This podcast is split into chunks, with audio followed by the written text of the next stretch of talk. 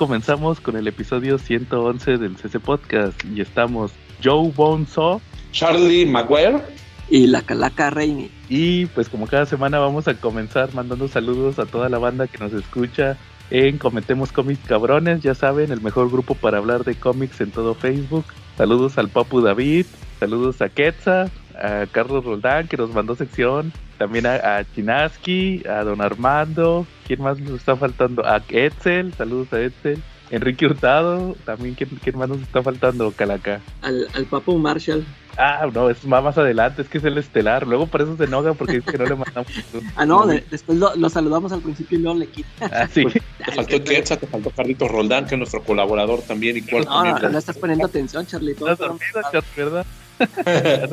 Ah, Saludos, Charlie. Ah, sí, como no, para nuestro fan número uno, la Eco, también para nuestro amigo el tremendo Bebote, Fernando González Aguirre, para los Silver Riders y los Tortugos, antes que me agarren a cadenazos por no saludarlos, para la banda del Mesón Gaucho, para el Children, Alfredo, Edson, Oscar y Aarón, que ahí están listos para prepararte los mejores cortes. Como ves Órale. aquí en Cuernavaca, los más deliciosos y los más jugosos ahí los tienes. También, También saludos para nuestro Alejandro, para nuestro amigo Alejandro Venegas. Ándale, ya se te estaba olvidando. Bueno, muy bien, Charlie. Eh, oye, Charlie, Cochino Español esta semana no salió nada.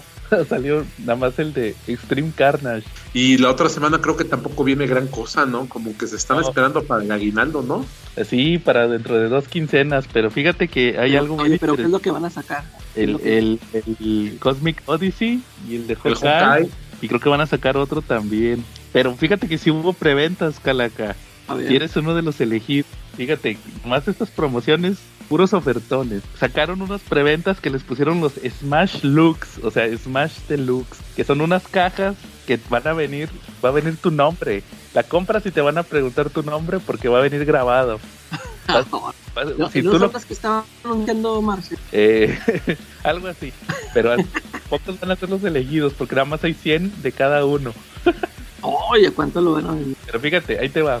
Imagínate que tú quieres el Smash Looks de Avengers. Te van a da dar tu cajita con cinco tomos, el de House of M, el de la fuga, el de los New Avengers, el Spider-Man de Other, Civil War, World War Hulk y Fear Itself, todos en, en, el clásicos modernos, que es el de como tipo Monster. Nada sí. más por la, la módica cantidad de 1899 pesos. ¿Puedes insertar un qué barato de lagrimita, por favor? Dale, inserte el qué barato. ¡Qué barato! Espérate, espérate, todavía falta. Si no te gustan los Avengers, pero por ejemplo, este es para ti, Calaca. Imagínate que tú quieres el, Smash Looks de, de, Batman de Morrison. Te va a venir el Batman, Batman and Son, el Black Love, el Batman Rip y los tres tomos de Batman y Robin de Morrison. También con tu cajita personalizada, también por otros módicos 1899 pesos. ¿Cómo ves? Bien baratos. pero luego, este, este como que le va a gustar más a Charlie. A ver. Charlie, si tú quieres el Smash Looks de Spider-Man, va a traer tres hardcovers. El Spider-Man Deadpool, el, Ah, el, el, el, de Ultimate Spider-Man, de ese, creo que son los primeros seis números de Ultimate Spider-Man, de Bendis, y el, y el eh, Spider-Man de Bendis. Más bien es como para ti, Calaca. Tres hardcovers por 1299 pesos. No, no, no. Qué barato, diría la grimita. Oye, otro, otro para ti, Calaquita, fíjate. ¿Qué, ¿Qué dices? No quiero el de Spider-Man, quiero el de Wolverine. El de Wolverine. El de Wolverine te va a traer el Allman Logan, el Wolverine enemigo público, hardcover con los 13 números, y el, y el de la muerte de Wolverine que ya lo tienes, que, ah, que te acaba... acaba de llegar. Pero repetido, no importa. Do, no trae mi nombre. Para más placer, por 1299 pesitos. Pero también están los, los otros dos, faltan otros dos Smash Looks, que es el de, el de Batman a secas, no Batman de Morrison, Batman a secas, que son tres hardcovers, o cuatro más bien, es el Detective Com el de Detective Comics de cuando salió el número 1000, ¿te acuerdas que sacaron el hardcover de, ah, de los 80 años de Batman? El, el botón también, este, también el All Star Batman y Robin de, Frank Miller y el álbum de la boda de Batman y Catwoman, que te acuerdas que salió un tomo de la, de la boda, por nada más y nada menos 1599 pesitos. Y, y el último es el de Black Label a secas, que es eh, el Harleen el Superman Year One y el Batman Dam, que los tres son formato, acuérdate que es, más grande, es el formato álbum, o cómo le llaman a ese por tips, como formato álbum. Sí, europeo, ¿verdad? Y los tres por 1300 pesitos, ¿cómo ves? Qué barato. Ahorita sí haciendo cuentas, todos esos los encuentras con el papo y te salen en 600 pesos, toda la, todo el paquete. De o sea, cada paquete. Sí, sí. Todavía quieren más oferta, ustedes no tienen llenadera, no. Las verdaderas ofertas están con Marshall Fisher. Ahí no hay más, chavos. Y, él mismo te puede te puede hacer una y un corazón. Ándale, y te le pone el corazoncito y todo. Vamos, vamos a meter un gol y vamos a avisar a alguien ahí. Digo, a él no, no le he comprado, pero sí he visto su trabajo. El gato de las cajas. ¿Ya lo conocen? Richard Cat. Sí, sí he visto Richard Cat es un cuate que trabaja en, internet, en Facebook, y él tiene la, la, particularidad de que te elabora cajas para guardar tus cómics favoritos, pero él les pone a las cajas el detalle que tú quieras, les pone las imágenes que tú quieras y hace verdaderos trabajos que son una obra de arte. ¿eh? Por ejemplo, te puede hacer para Secret Wars, te puede hacer de más que, la caja tómbola. Ah, órale. de comprar la cajita de la tómbola del CC Podcast, ¿no? ah, mi cajita con mi carne nadie no la cambio por nada. bueno, no, pues ahí, ahí está la recomendación. Muy bien, Charlie. ¿Y cómo ves? ¿Cómo ves esos ofertones? No, puta, qué ofertón, ponerme del tribilín, ¿no? Oye, pero ahora sí es el comercial. Si quieren estos tomos, pero a precios eh, de, de, lujo, ¿con quién tienen que ir, Charlie? Que las ventas de los viernes con Marshall Fisher, el rey. Marshall Fisher, no hay más, ¿eh? No compres en otro lado. Él es el único que te da satisfacción garantizada. Así es, saludos a Marshall y al grupo de venta de Comics Fisher. Ya pasaron siete minutos, ocho minutos, ya nos puedes cortar, Marshall. Oigan, ¿y a ustedes qué les llena la boca mientras estamos aquí grabando? Una buena dotación de tot.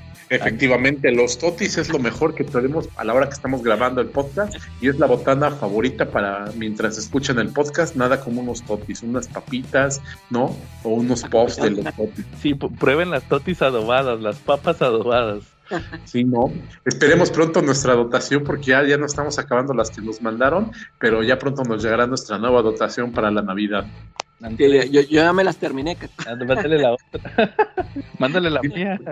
Esto no lo tienen ni los perros nadie. Nosotros somos los único, el único podcast que tiene patrocinador oficial de una botana mexicana. Y otro podcast, ninguno, chavos. No, es que hay niveles, Charlie. Sí, claro. Y estamos en tratos con la Coca-Cola también, ¿eh? Nada más les aviso. No, no, espérate, acuérdate que también ya estamos en, ya estamos viendo lo de las playeras. Sí, claro. Oye, 300 pesos, ¿qué onda? ¿Esas playeras se ponen solas o qué? son originales, son marca registrada de Marvel. No, ni las, ni las de Marvel ni las de DC cuestan 300 pesos, ¿qué onda? Pero no, cuando saquemos las playeras del CC Podcast van a costar 50 pesitos. Claro. Más 300 de envío. Ándale, más 300 de envío.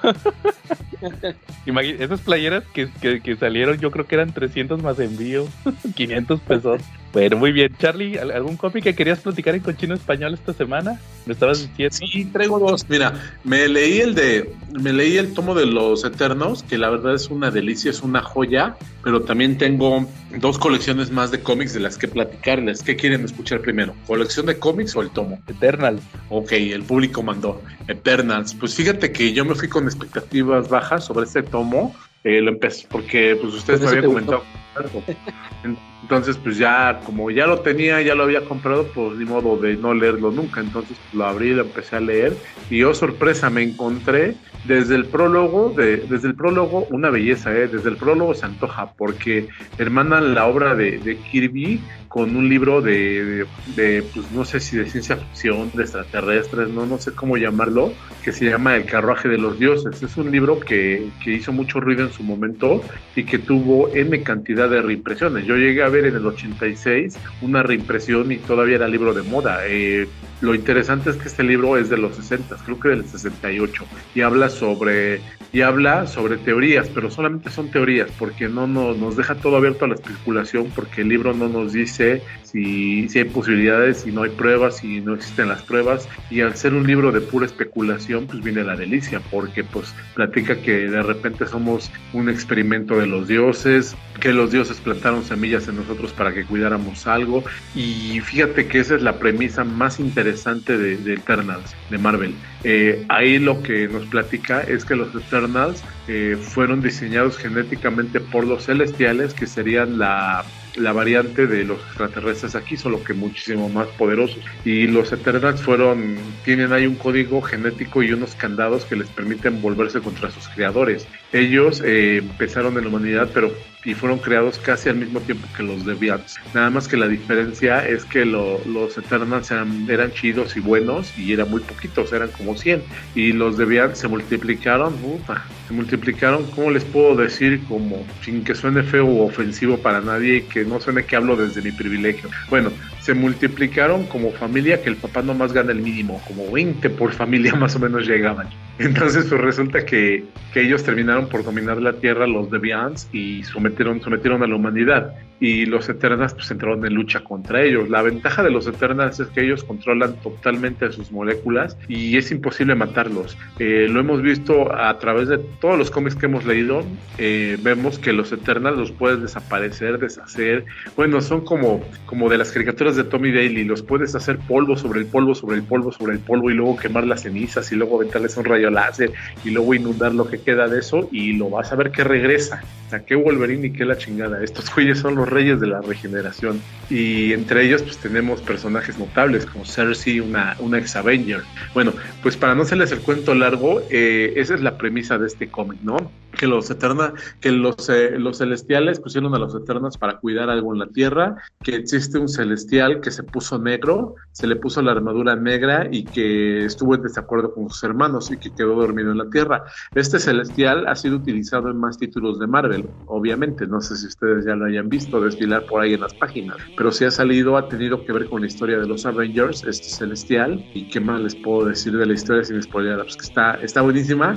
La trama inicial es que los Eternals han perdido la memoria. Es un reboot obviamente, y, no saben quiénes son, pero Icaris sí tiene, tiene conciencia de quién es y él empieza a tratar de despertarlos. Entonces empieza tratando de despertar a Macaris, pero no se deja el otro pate despertar.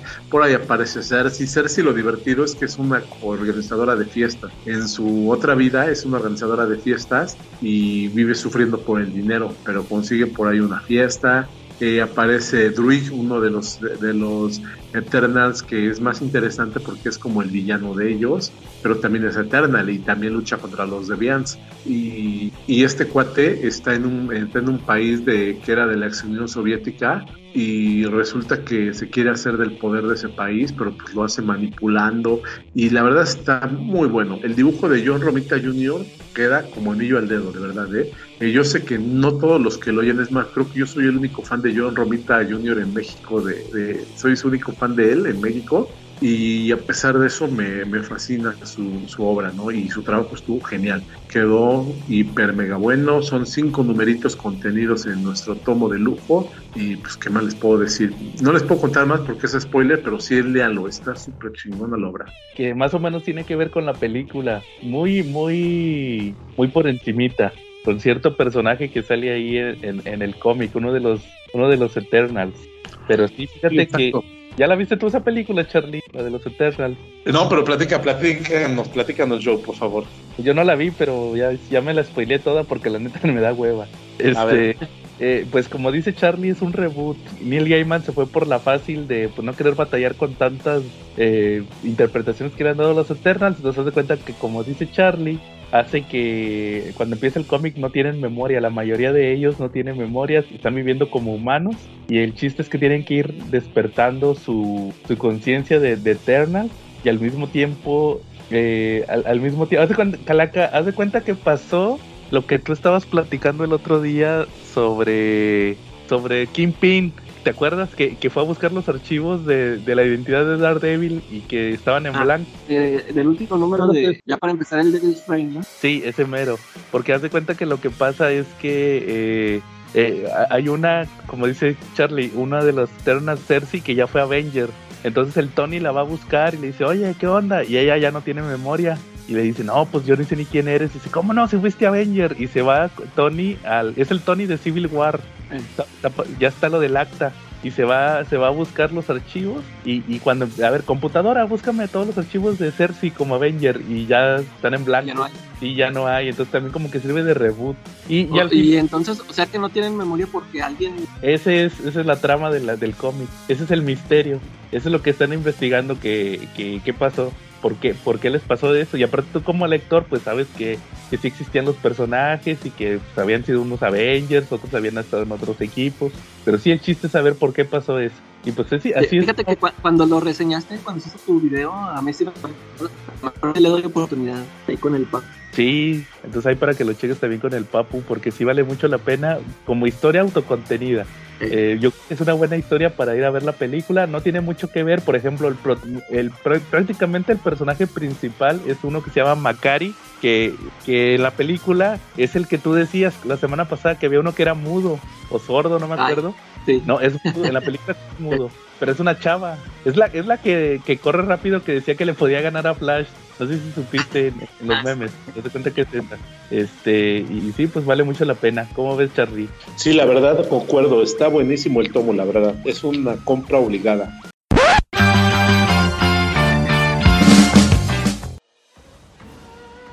Hey, hola, ¿qué tal, cabrón? Escuchas del CCPO Podcast. ¿Cómo están? Bienvenidos a su sección favorita, la que tiene el lugar número uno entre los escuchas del CC Podcast de secciones de manga en el CC Podcast. Pues ahora les traigo las novedades de la segunda semana por parte de Panini Manga, obviamente que son de 109 pesos, el número 80 ya de One Piece, el número 13 de Jujutsu Kaisen, este en 119, en 129 las quintillizas número 13, Hanako-kun número 9, Saint, eh, disculpen ustedes es que soy estúpido, Saintia Show de Saint Seiya número 15, Pandora Hearts número 7 y el estreno de Hideout. En 159 la novela de Sakura de estos spin-offs de Naruto y en 219 no, 209 el número 11 de Rurouni Kenshin, los cuales, de entre los cuales, los siguientes contienen una pequeña postal con una imagen de la portada,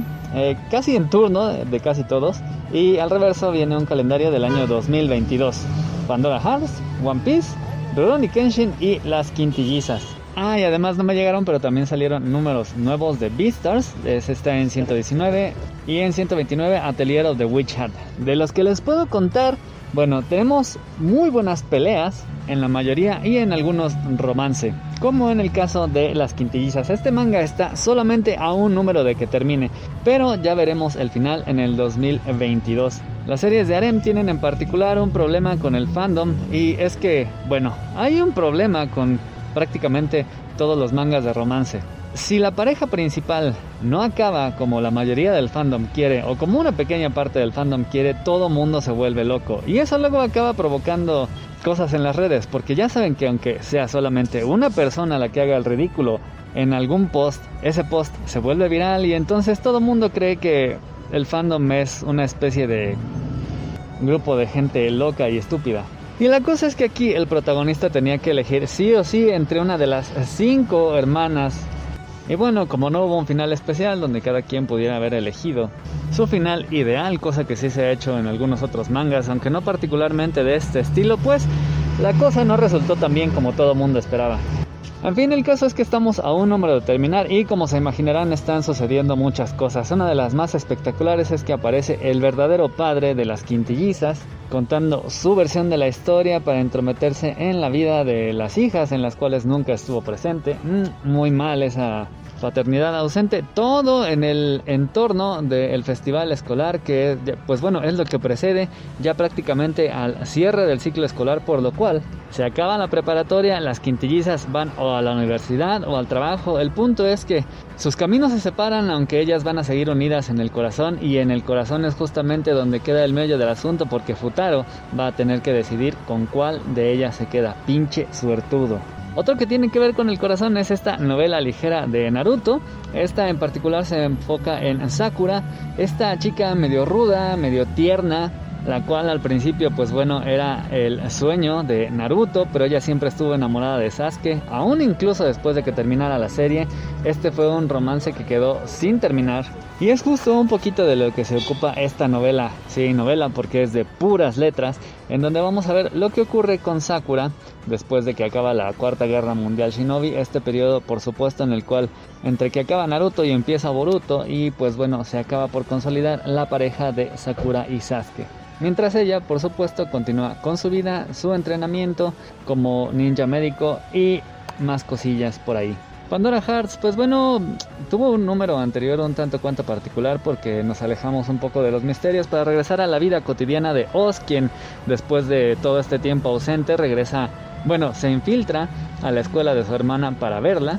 Y ahí se encuentra con dos cosas. Unos tipos bastante desagradables con capucha, que son, digamos, el enemigo, y un par de alumnos de la escuela que le recuerdan cosas de su pasado, como Jack Vesalius. Pues bien, en este número vamos a continuar en cómo se profundizan esos recuerdos tanto de Oz como Jack Vesalius y de su cadena, el conejo, que pues bueno, en el número anterior fue secuestrado y recuerdos de su pasado fueron liberados, que pues bueno, ahí parece que nunca estuvieron ausentes, sino ocultos. Así que se vienen diversos cambios porque Oz decide que va a cambiar su manera de ser, dejar de ser tan sacrificado para empezar a preocuparse un poco más y esto lo lleva a tomar más responsabilidad y seguir profundizando en la búsqueda de la tragedia de hace 100 años en la cual su familia se volvió muy poderosa y pues bueno, ocurrió todo este pedo de Jack. Como les decía, tenemos muchas peleas muy buenas. Saintia Show, las Saintias, las caballeras que se encargan de cuidar a Saori, lo hicieron de manera espectacularmente mal, por lo cual prácticamente ha estado secuestrada desde hace como 10 números.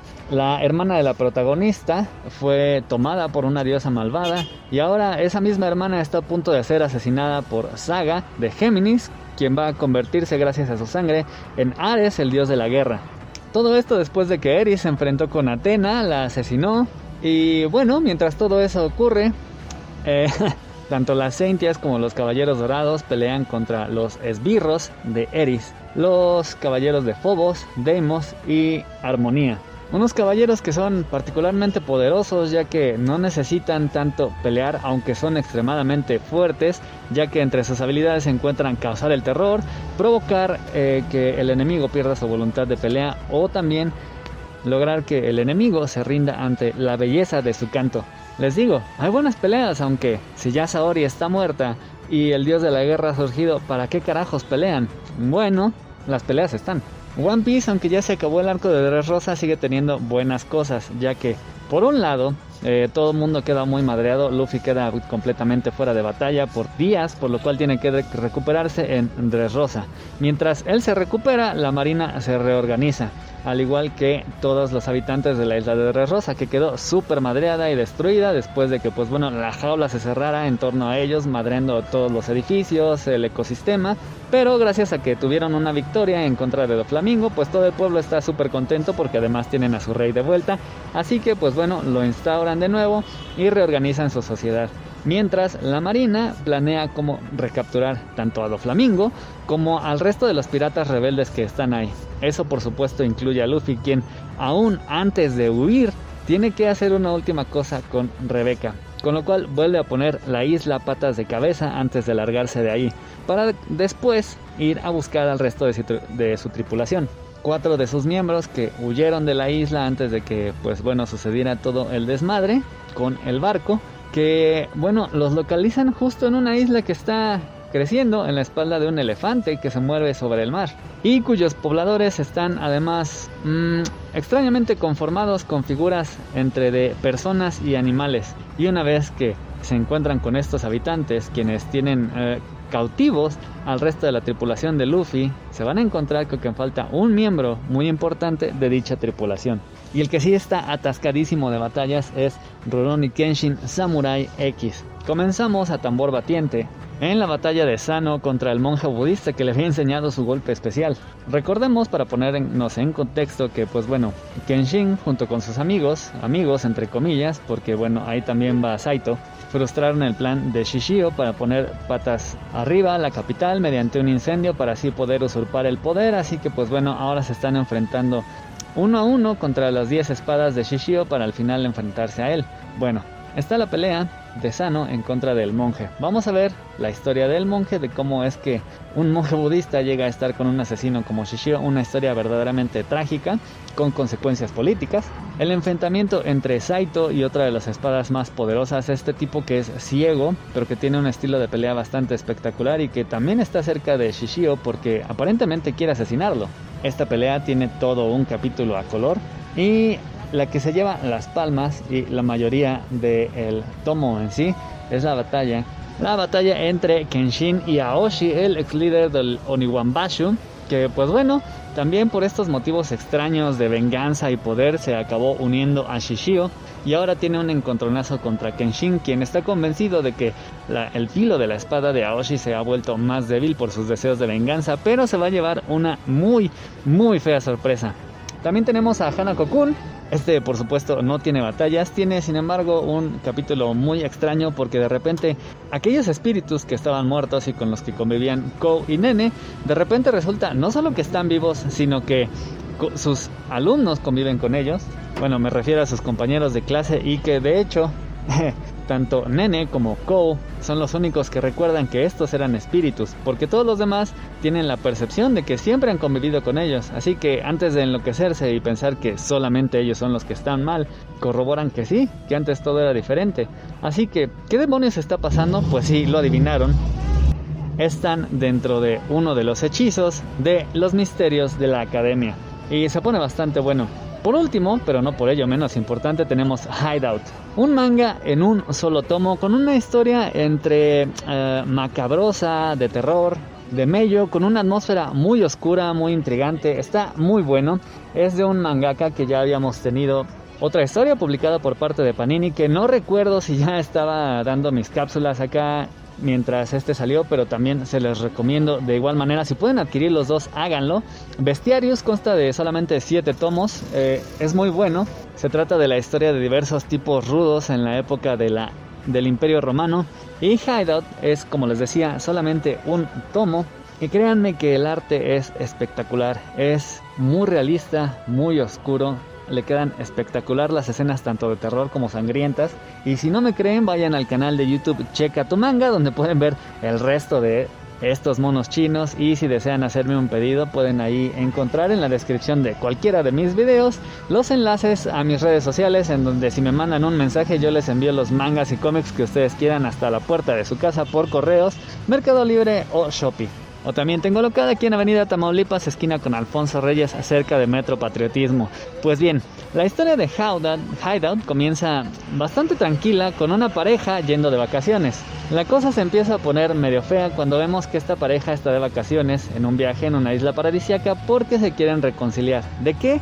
De una situación amorosa bastante fea, derivada de la muerte de su hijo. Y ahí es cuando nos vamos yendo poco y poco hacia el pasado, en donde vemos cómo es que murió su hijo, que fue pues por problemas básicamente de trabajo del tipo, que pues bueno comenzó a deteriorar la relación. Y este viaje, que al principio parece ser algo que los va a unir, de repente se torna en algo bastante salvaje. Y justo cuando creemos que la historia está lo suficientemente loca, ambos son secuestrados por una especie de asesino serial eh, mal de la cabeza que tiene un refugio en medio de la isla donde tiene secuestradas a un chingo de gente y asesinado a bastante más gente según se ve. La neta es que se, está bastante chido y como les digo es un solo tomo, con lo cual lo pueden apreciar o despreciar de inmediato. Y pues bueno, eso es todo por esta sección. Gracias por escuchar y ahora los regreso con la programación habitual. Ah, ¿ot- ¿Otro que quieras platicar, Charlie? Sí, como no, mira, traigo el tema, continuando con mi historia de las colecciones, les traigo dos colecciones más, ¿ok? Solamente dos porque son más, todavía tengo otras cuatro, pero las estoy guardando para tener material para los siguientes para los siguientes episodios, también para no aburrirlos. Hoy vamos a hablar de la Denver Collection, ¿sale? Esta tiene una historia. En 1938, una mujer de, de Denver empezó a comprar cómics y revistas número uno, solamente el primer número de cada publicación. ¿Cuántos, ¿Cuántas personas conocen ustedes que hagan eso? Que compren solamente el número uno y ya no vuelven a comprar. Y compran el uno y algunas veces compran el último. ¿Mande?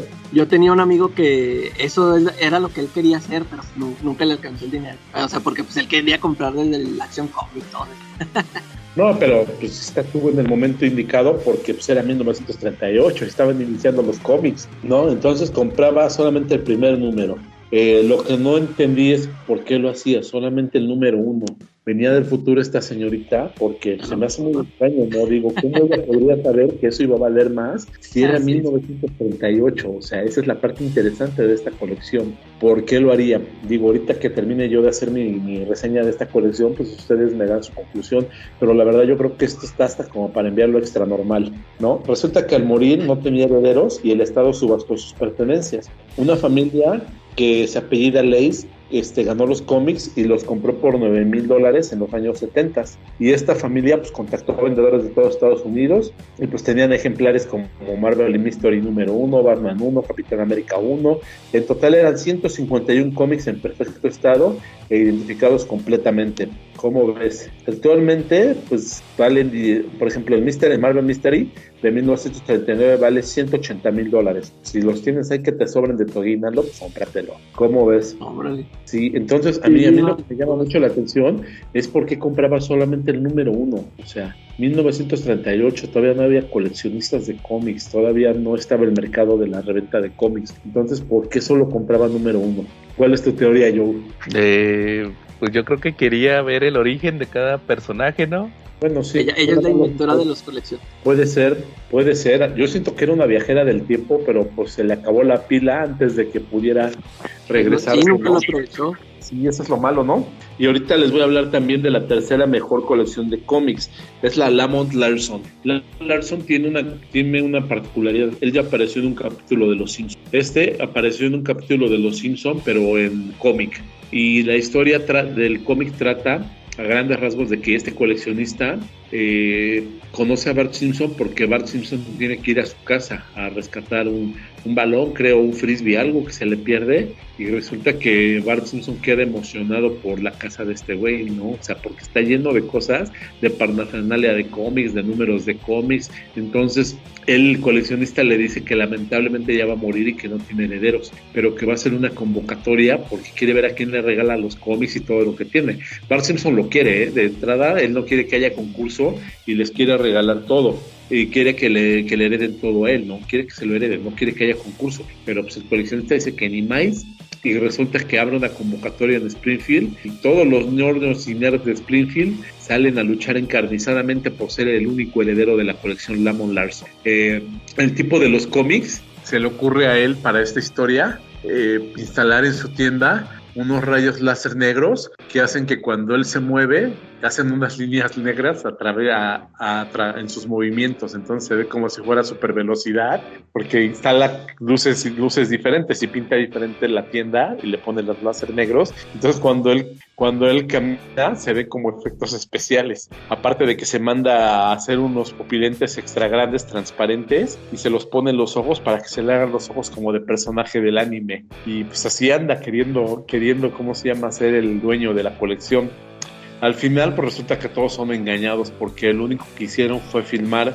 filmar todos los intentos de todos ellos y lo lanzaron en un DVD a la venta de los ñoños de América pero bueno fue una curiosidad de esta colección Eh, ¿no? Órale. Ok, bueno, pues el, el dueño original empezó a comprar cómics, Lamont Larson, a los nueve años, en una farmacia que se llamaba La Cruz Drug Store, ¿no? Y el vendedor apartaba los nombres de, apartaba los cómics del niño y le ponía su nombre, ¿no? Mes tras mes. Es la parte que yo les decía de ponerle nombre y eso le daba pedigrí, ¿no? El pedigrí, que el cómic estaba perfectamente conservado y que el único detalle que tenía era que estaba marcado su nombre. Y era chiquito, ¿no? En un, en márgenes le ponía el nombre, tampoco vas a poner Calaca Comics con crayolas en la portada del cómic que tape todo, ¿no? Eh, la colección pues comprende de 1935 a 1941, cuando la familia Larson se mudó y la mamá pues vendió los cómics a un anticuario local, ¿no? Hay Nelson, la típica historia de tragedia, ¿no? Donde la mamá vende los cómics, ¿no?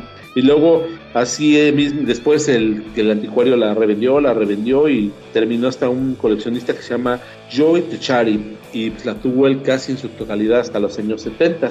Y pues la colección de Larson es pequeñita, pero pues es bien, bien jugosa, tiene menos de 2000 cómics, pero pues tiene, tiene, la tiene, tiene números muy importantes por la época en que los compró, de 1935 a 1941.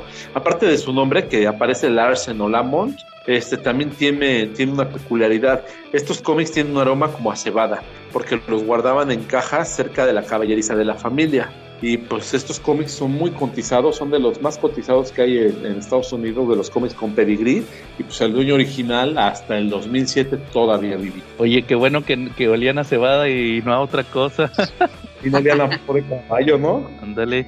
No, no, no, no, vaya a pasar una tragedia. Si ya ves que hay cómics miados, que no vaya a haber otro olor.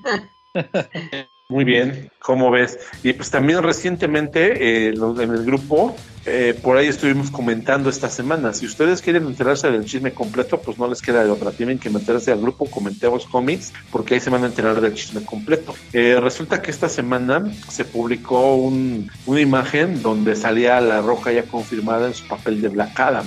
Eh, en este momento, pues yo sí como que brinqué un poquito y sí respingué, porque les dije que para mí La Roca siempre va a ser La Roca en todas sus películas. Y esta película, más bien para mí, en lugar de Black Adam, va a ser ¿qué pasaría si La Roca tuviera superpoderes? Y pues como para ponerle un poquito de, argumento a mi, a mi teoría, pues traje ahí un estudio ligerito sobre Black Adam, ¿no? ¿Cómo ves? Ustedes qué saben de Black Adam, miren, sabemos que él ha que él ha tenido temas de continuidad, ¿no? Que ha tenido diferentes estilos de continuidad, que ha tenido también diferentes nacionalidades. Hay quien lo, que hay autores que lo han puesto como egipcio y hay autores que lo han puesto más hacia el Medio Oriente. El punto en común es que él fue el primer Shazam, el primero que tuvo acceso a los poderes de Shazam, pero que él, él de alguna manera pues acabó corrompiendo todo ese concepto de Shazam, porque pues era pues, un poquito más sanguinario, se le, digamos que tenía la mecha corta y pues tenía bien matar mejor a quien, a quien osara meterse en su camino, ¿no?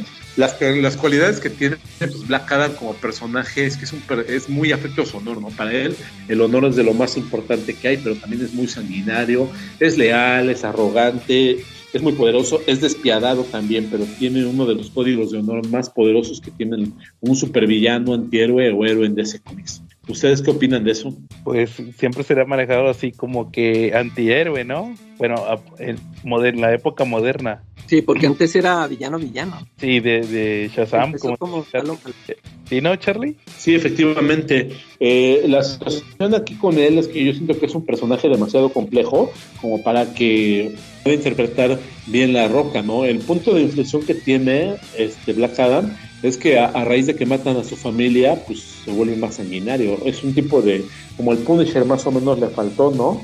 Eh, pero también tiene, también ha sido gobernante de, naciones y ahí desarrolla una personalidad como la de Maquiavelo, ¿no?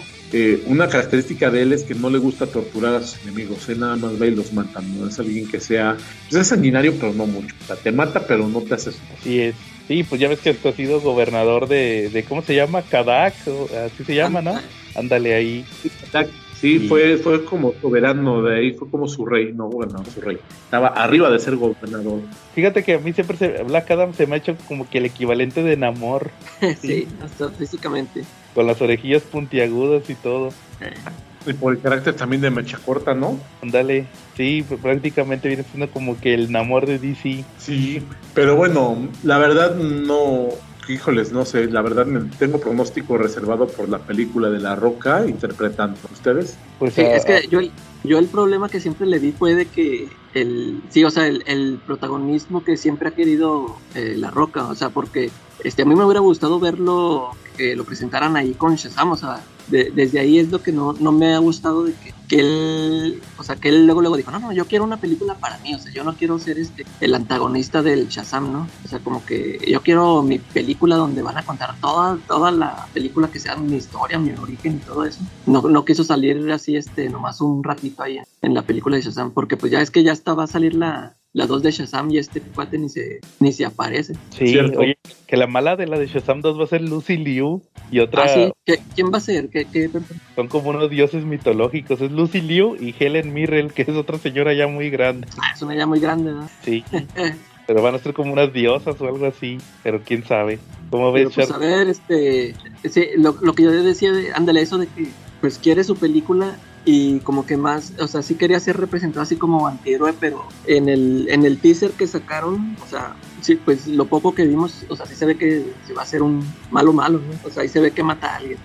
Como que sí, sí va a empezar así de villano y a lo mejor ya después ya lo convierte. En antihéroe, y ya ves que va a ser la sociedad de la justicia y todo eso. Ándale, sí. Pero bueno, habrá que esperar. Muy bien. ¿Algo más? Este, no, eh, la serie de, de, Chucky, la número 8, el capítulo, por fin terminó la primera temporada de Chucky y la verdad terminó bastante bien, ¿eh? ¿Ah, ¿En serio? Sí, terminó con muchas muertes, con un contador de muertes bastante grande, con un Chucky perfectamente bien desarrollado.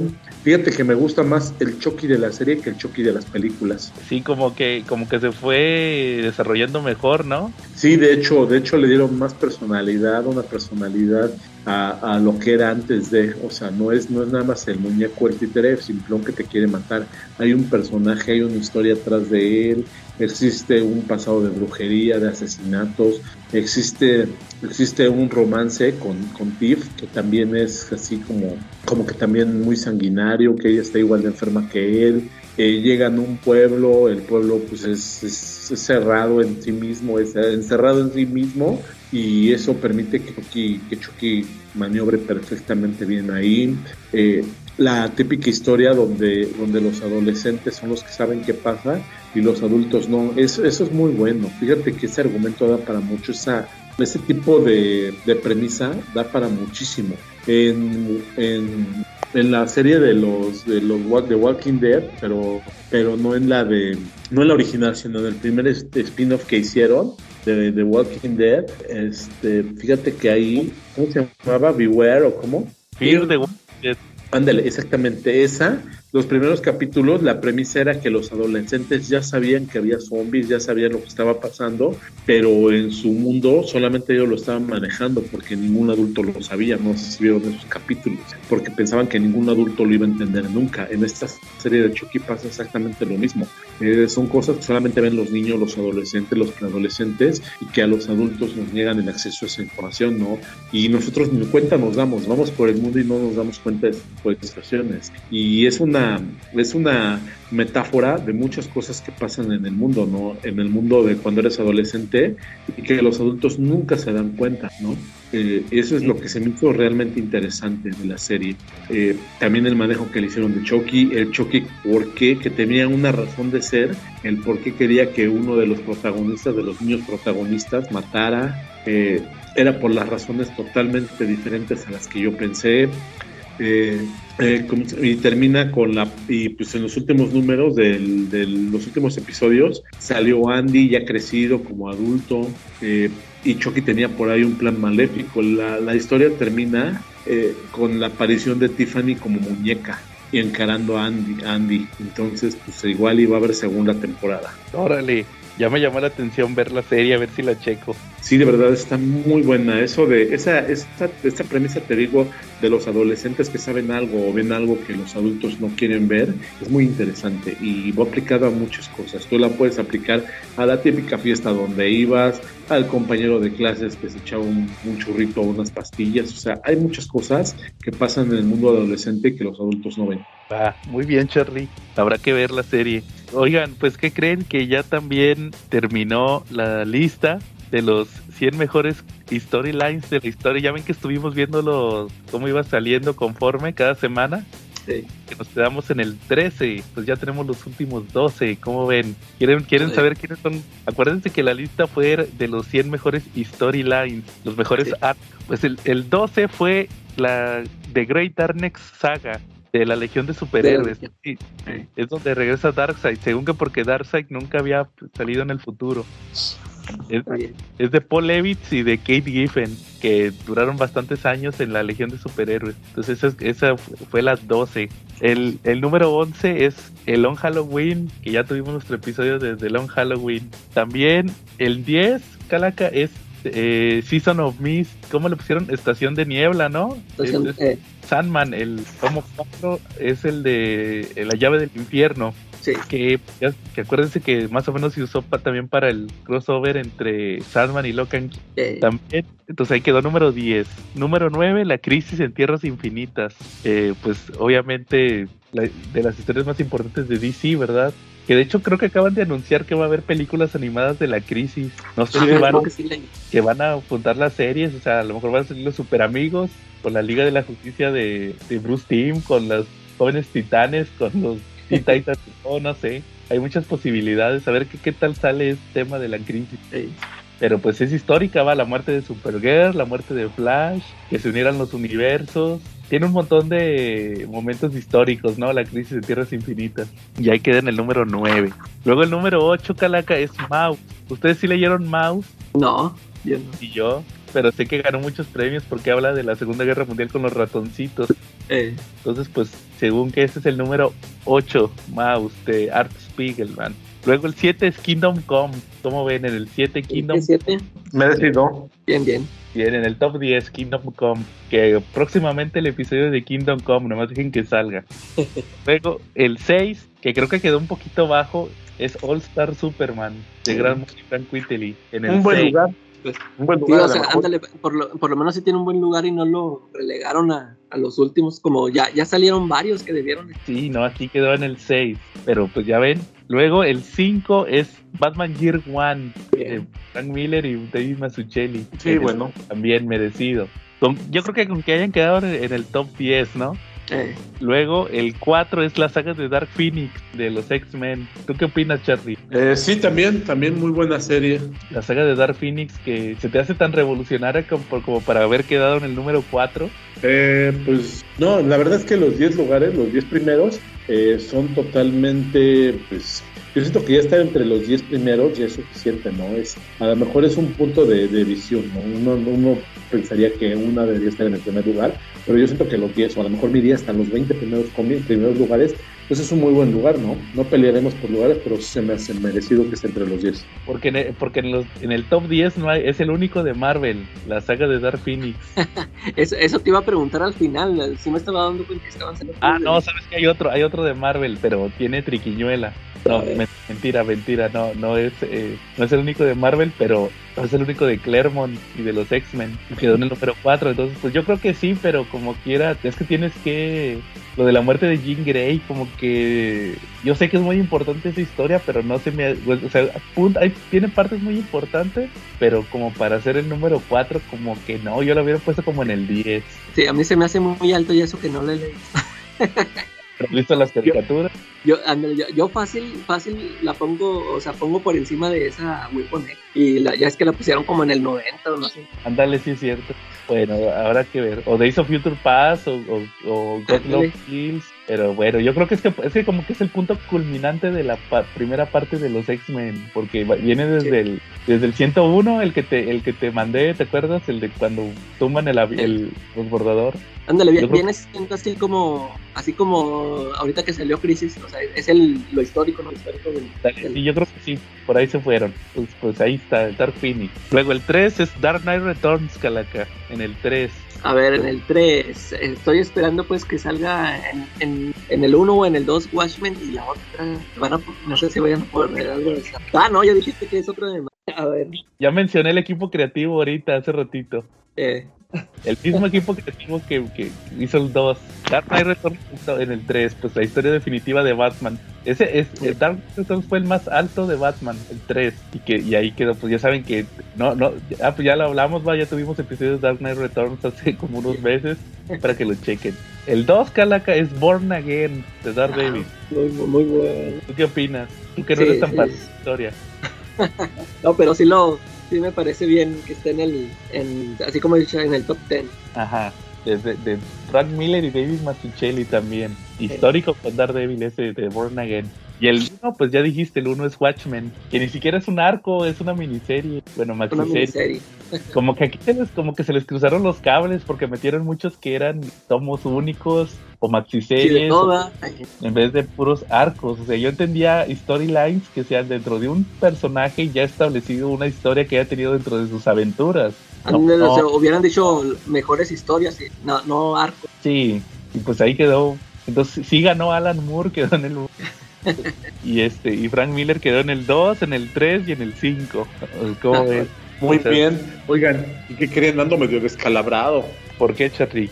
Ando lastimado de la cabeza. Fíjate que, que el día lunes se me ocurrió ir al cine con la familia. eh, pues ya voy con la sobrina, con todos ahí al cine.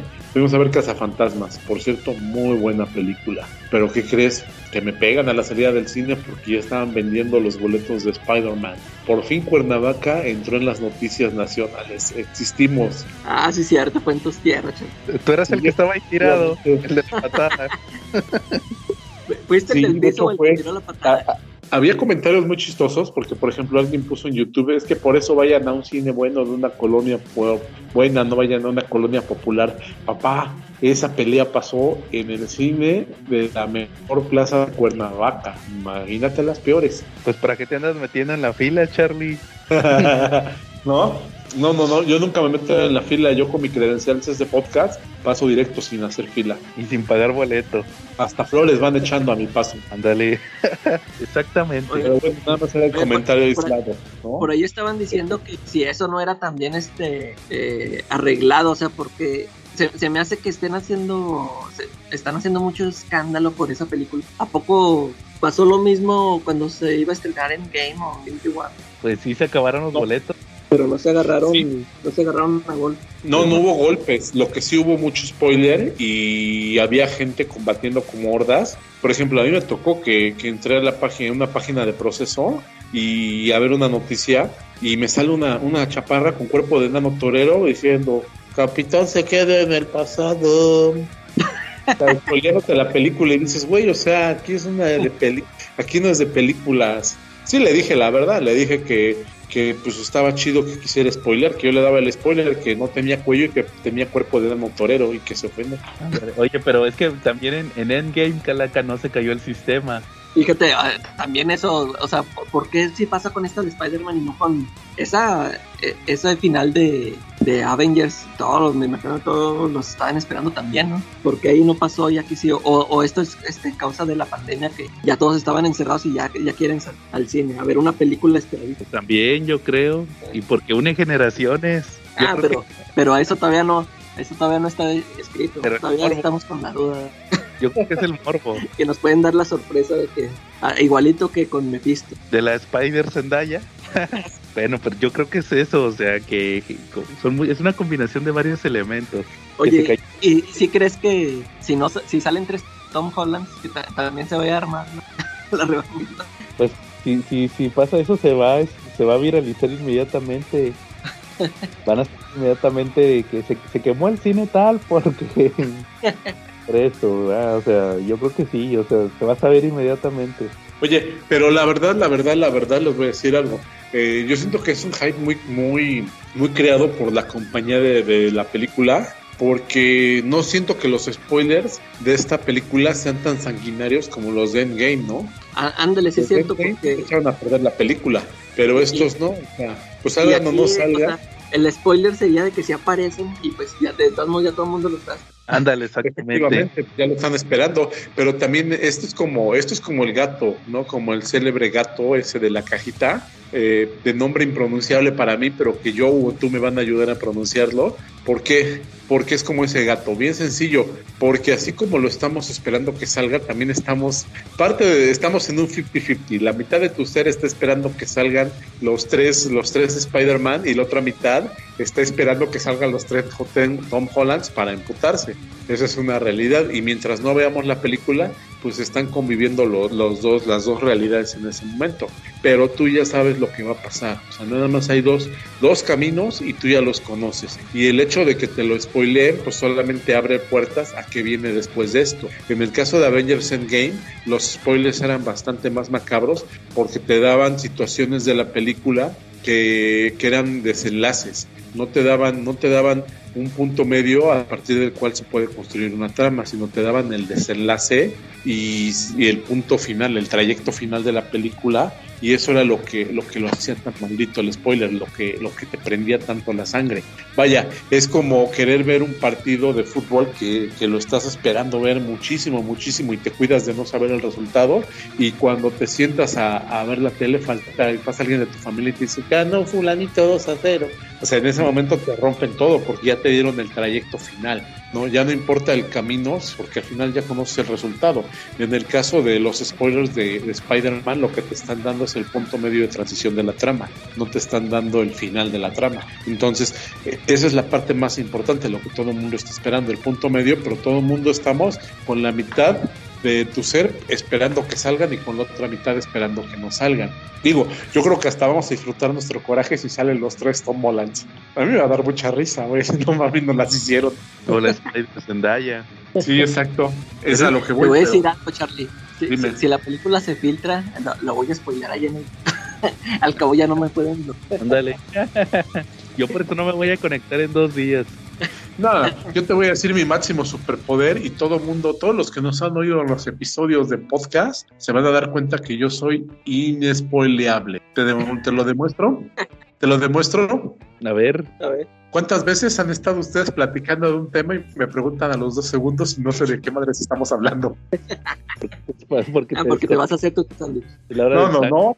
Aquí sin que me mueva, se los juro que no me muevo y se me va el pedo de qué estamos hablando. Bueno, me pasa que a veces estoy jugando ajedrez y el, mi contrincante piensa que mi mente es bien pinche sagaz, que quién sabe cuántas estrategias están plane estoy planeando hacer y yo por dentro estoy pensando, tratando de acordarme si estoy con las negras o con las blancas. Eh, Eres como el meme viviente, Charlie, el de, el de estará pensando en la otra, si sabes cuál. Sí, ¿no? Y yo pensando en otra cosa, en una tontería, ¿no? Ándale. Y, eh, estará pensando en la otra y, y saldrán los tres Spider-Man en, en- en la, en la de Tom Holland. Sí, ¿No? Ah, y no solamente de los trozos por Spider-Man, ¿no? ¿No? Este, puede decir, estará pensando en la otra y yo todavía pensando, ¿estará todavía abierto el Oxxo para ir por una coca? ¿No? Dale. Así ¿No? es. Bueno, pues habrá que esperar ahora sí que dos semanas para ver qué pasa con la de Spider-Man. Pero ustedes cómo ven el comentario, ¿es verdad o es mentira? Que este es un spoiler que no es tan asesino ni tiene tanta mala leche como el de Endgame. Los de Endgame te destruían la trama. Este nada más va a ser como que la confirmación de algo que todo mundo ya sabemos. Bueno, es que también puede haber otro spoiler. Puede, ¿Qué tal si pasa algo al final con el lo que platicábamos? De que Sí, qué tal sí, el, si, el destino ¿no? de- sí, que qué tal si hay algún cambio en el universo o que quitan ya Spider-Man o se une, o si se mezcla Ve- Venom o todo eso. O sea, al final tiene que haber un, un cambio. Hay un chico que posteó en la gaticueva un meme muy bueno, ¿eh? Donde pone el verdadero final, según él, de Spider-Man. Y dice, ya están los tres Spider-Mans, termina la amenaza y están parados frente a frente. Y en ese momento se abre un portal y sale de ahí Mordum y dice que comience la comida. Órale. Dice, no, yo me quedé pensando y dije, no mames, ese sería un pinche final de huevos, ¿verdad? Sí, pero no creo. No, yo también digo que pase, ¿no? Sí, pero quién sabe. Bueno, muy, muy bien, Charlie. ¿Algo más? No, a ver, Calaca, película, serie. Mientras Charlie se va a hacer el sándwich. No, no, no, yo ya cené, cené tres quesadillas, chavos. Por eso, por eso siempre me da el... queso, ¿Qué vas a platicar? de coca. Yo ya estoy, ya no me voy a parar, de verdad. Es más, si quieren un reto y pongo un video para que vean que no me muevo de acá. Ya no me creen. Fíjense que vi la película de Shang-Chi. Ay, ¿qué tal? ¿Ya, ya, ya la vieron? ¿No? Sí, Pues a, No, no, no. a mí no me gustó, fíjate. no. A, a mí se, se, se me hizo de las más flojitas de Marvel. Este, fíjate, en, es que en primer lugar yo, yo no soy fan de las películas de esas de, de caratazos. Y, y este, fíjate que cuando salían esas secuencias, como que sí las sentía así, este, como forzadoras, o sea, de, que este, están en, eh, están en, en, un edificio y, y, que uno se sale por la ventana y ya, y, o sea, ya sabía yo que se iban a estar agarrando ahí en las estructuras y todo eso. O sea, como que ese tipo de, de situaciones, ¿no? Como que tenían que aparecer ahí para que se aventaran sus peleas acá. Y bueno, total, el, el pues el cuate es el protagonista, no, no, nunca me, o sea, nunca me identifiqué, nunca me cayó bien. Se me hizo así muy, muy X. Y luego este, ay, la, la, la hermana se me hizo muy fea. Ay, te ve bien vieja. Sí, o sea, me acuerdo que hay, hay un diálogo donde dice el papá este, no, que a ti ya nunca te podía ver en los ojos porque me acordás, ah, no manches, la, la, la mamá sí estaba bien, ella no. Exacto. Y este y luego eh, pues el, el personaje, a ver, eh, yo, no- yo no he leído muchos, creo que casi nada, nada, se me hace que nada más un en un cómic de Secret Avengers Don Sanchi, creo que nada más ahí lo he visto y se supone o es que en los cómics nada más es un Bruce Lee cualquiera, ¿no? O sea, no tiene poder. Exacto. ¿verdad? Y, y, y aquí eso, este, aquí, aquí le, le pusieron al final los, los anillos estos, pues, para que, como que para que tuviera más, más punch, no sé, pero pues, sí, este, y, le- y- porque me acuerdo que cuando se están peleando él con su papá, o sea, se me hacía muy, muy sin chiste la pelea, dije, "No, pues, o sea, son, pues, puro, es una pelea normal, y luego, y, y, y en sí la pelea final fue entre dos dragones, dos monstruos, o sea, no, no, no tuvo nada que ver el protagonista y se están agarrando los monstruos ahí en el aire, pelea de CGI. Y, y este, otra cosa, este, se supone que, bueno, este cuate era el verdadero mandarín, ya ves que ha habido como cuatro mandarines en, en el universo Marvel, que como que nomás lo están queriendo arreglar, ¿no? Desde que salió este, acá en, en el Iron Man 3, este personaje que era el actor. Y luego yo, yo me acuerdo que por ahí habían sacado un corto donde que ahí salía el verdadero mandarín, que era el mismo. O sea, que se supone que era el mismo actor, pero diciendo que él era el verdadero y no, resulta que ahora el, el verdadero era este señor. No, el corto Sí. era que este- el, el corto que tú dices era que el actor estaba en el, estaba en la cárcel. Ah, y, y ahí nada más mencionaba que existía un... No, haz de cuenta que al final, de hecho, todos le tenían miedo en la cárcel porque todos pensaban que él era el mandarín. O sea, no- nunca pero era, el mismo actor. era el actor. De hecho, hasta sale Justin Hammer. Ahí andaba en la cárcel. Le hablaron al vato para que repitiera. Ya ves que Ah, luego vale. se hizo bien famoso cuando ganó el Oscar y todo eso. Y, y, y al final de ese corto era que de repente llegaban a, a secuestrarlo, llegaban a atacar la prisión y se enteraba que era el verdadero mandarín que venía a buscarlo, pero nunca salió. Te dan a entender que es este cuate, el papá de Chan-Chi. Entonces por eso ya estaba ahí prisionero. Ándale, exactamente. Y, ah, y luego fíjate, sí te digo, el, el, pues el protagonista nunca me, nunca me cayó, o sea, no, no, nunca me identifiqué, no, o sea, nunca sentí lástima o, o, o alegría por él. Y, y ya siento, que los que salvaron la película fue la, la amiguilla esa asquerosa, que hasta a mí me daba risa todo lo que decía, y el, y el cuate este, el- ¿cómo se llama ese actor, el que hace del mandarín actor?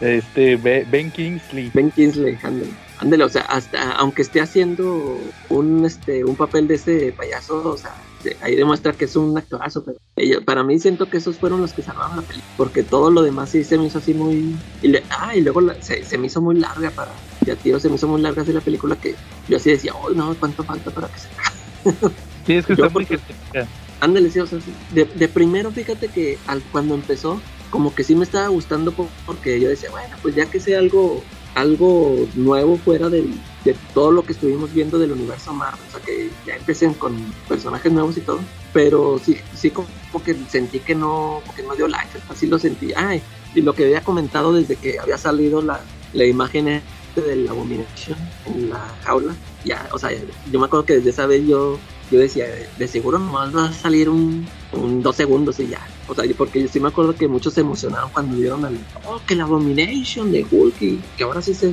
eh, tiene el aspecto original de los cómics y, no- y nomás sale un ratito ahí y ya. Dale, no dijeron nada.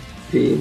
Oye, Y luego, o- Ajá. y- oye, la escena, también la escena post está así, sí, muy, muy X, ¿no? O sea, ahí, ahí meten a Capitana Marvel y a Bruce Banner, que no sé por qué ya está como Bruce Banner, se supone que ya nada más está como profesor, pues, ya, o a menos que vayan a explicar eso en la serie de She-Hulk. A lo mejor. Fíjate que eso de los anillos yo creo que lo hicieron para relacionarla con la de los Eternals, porque creo que un- hay uno de los Eternals que también usa unos anillos como los del mandarín parecidos. Ah, Como que ya va a ser más cósmico todo el asunto. Si de por sí ya era cósmico, ahora va a ser más cósmico. ahora más, Y como que para meter más a los personajes o no sé. Oye, y, y fíjate, a- hablando de personajes como, como La Roca que decía Charlie que siempre, La Roca siempre actúa de La Roca. La, la chavita esta, la amiguilla de Chang-Chi, siempre, siempre, ella también siempre actúa de, de, ella misma. El, de, pero, que siempre es un sidekick o es esa chiquilla ahí. Sí, madrosa. ¿En qué más ha salido? Tiene un nombre bien raro, pero según entiendo se, se, se pronuncia Aquafina. Entonces se da cuenta que ella salió en la de... Eh, la única película donde la he visto es en la de eh, Ocean's Sake, la de, la de Sandra Bullock. Eh, es que ese no le he visto. La gran estafa, pero la que, que no era eh, que no era George Clooney, que eran mujeres y era Sandra Bullock que, hace de la hermana de George, es la hermana de George Clooney, eh, del personaje de George Clooney, que ella también hace un equipo para hacer un, robo. Y ahí sale ella, ella es la, la carterista, haz cuenta que es el Matt Damon, para que me entiendas.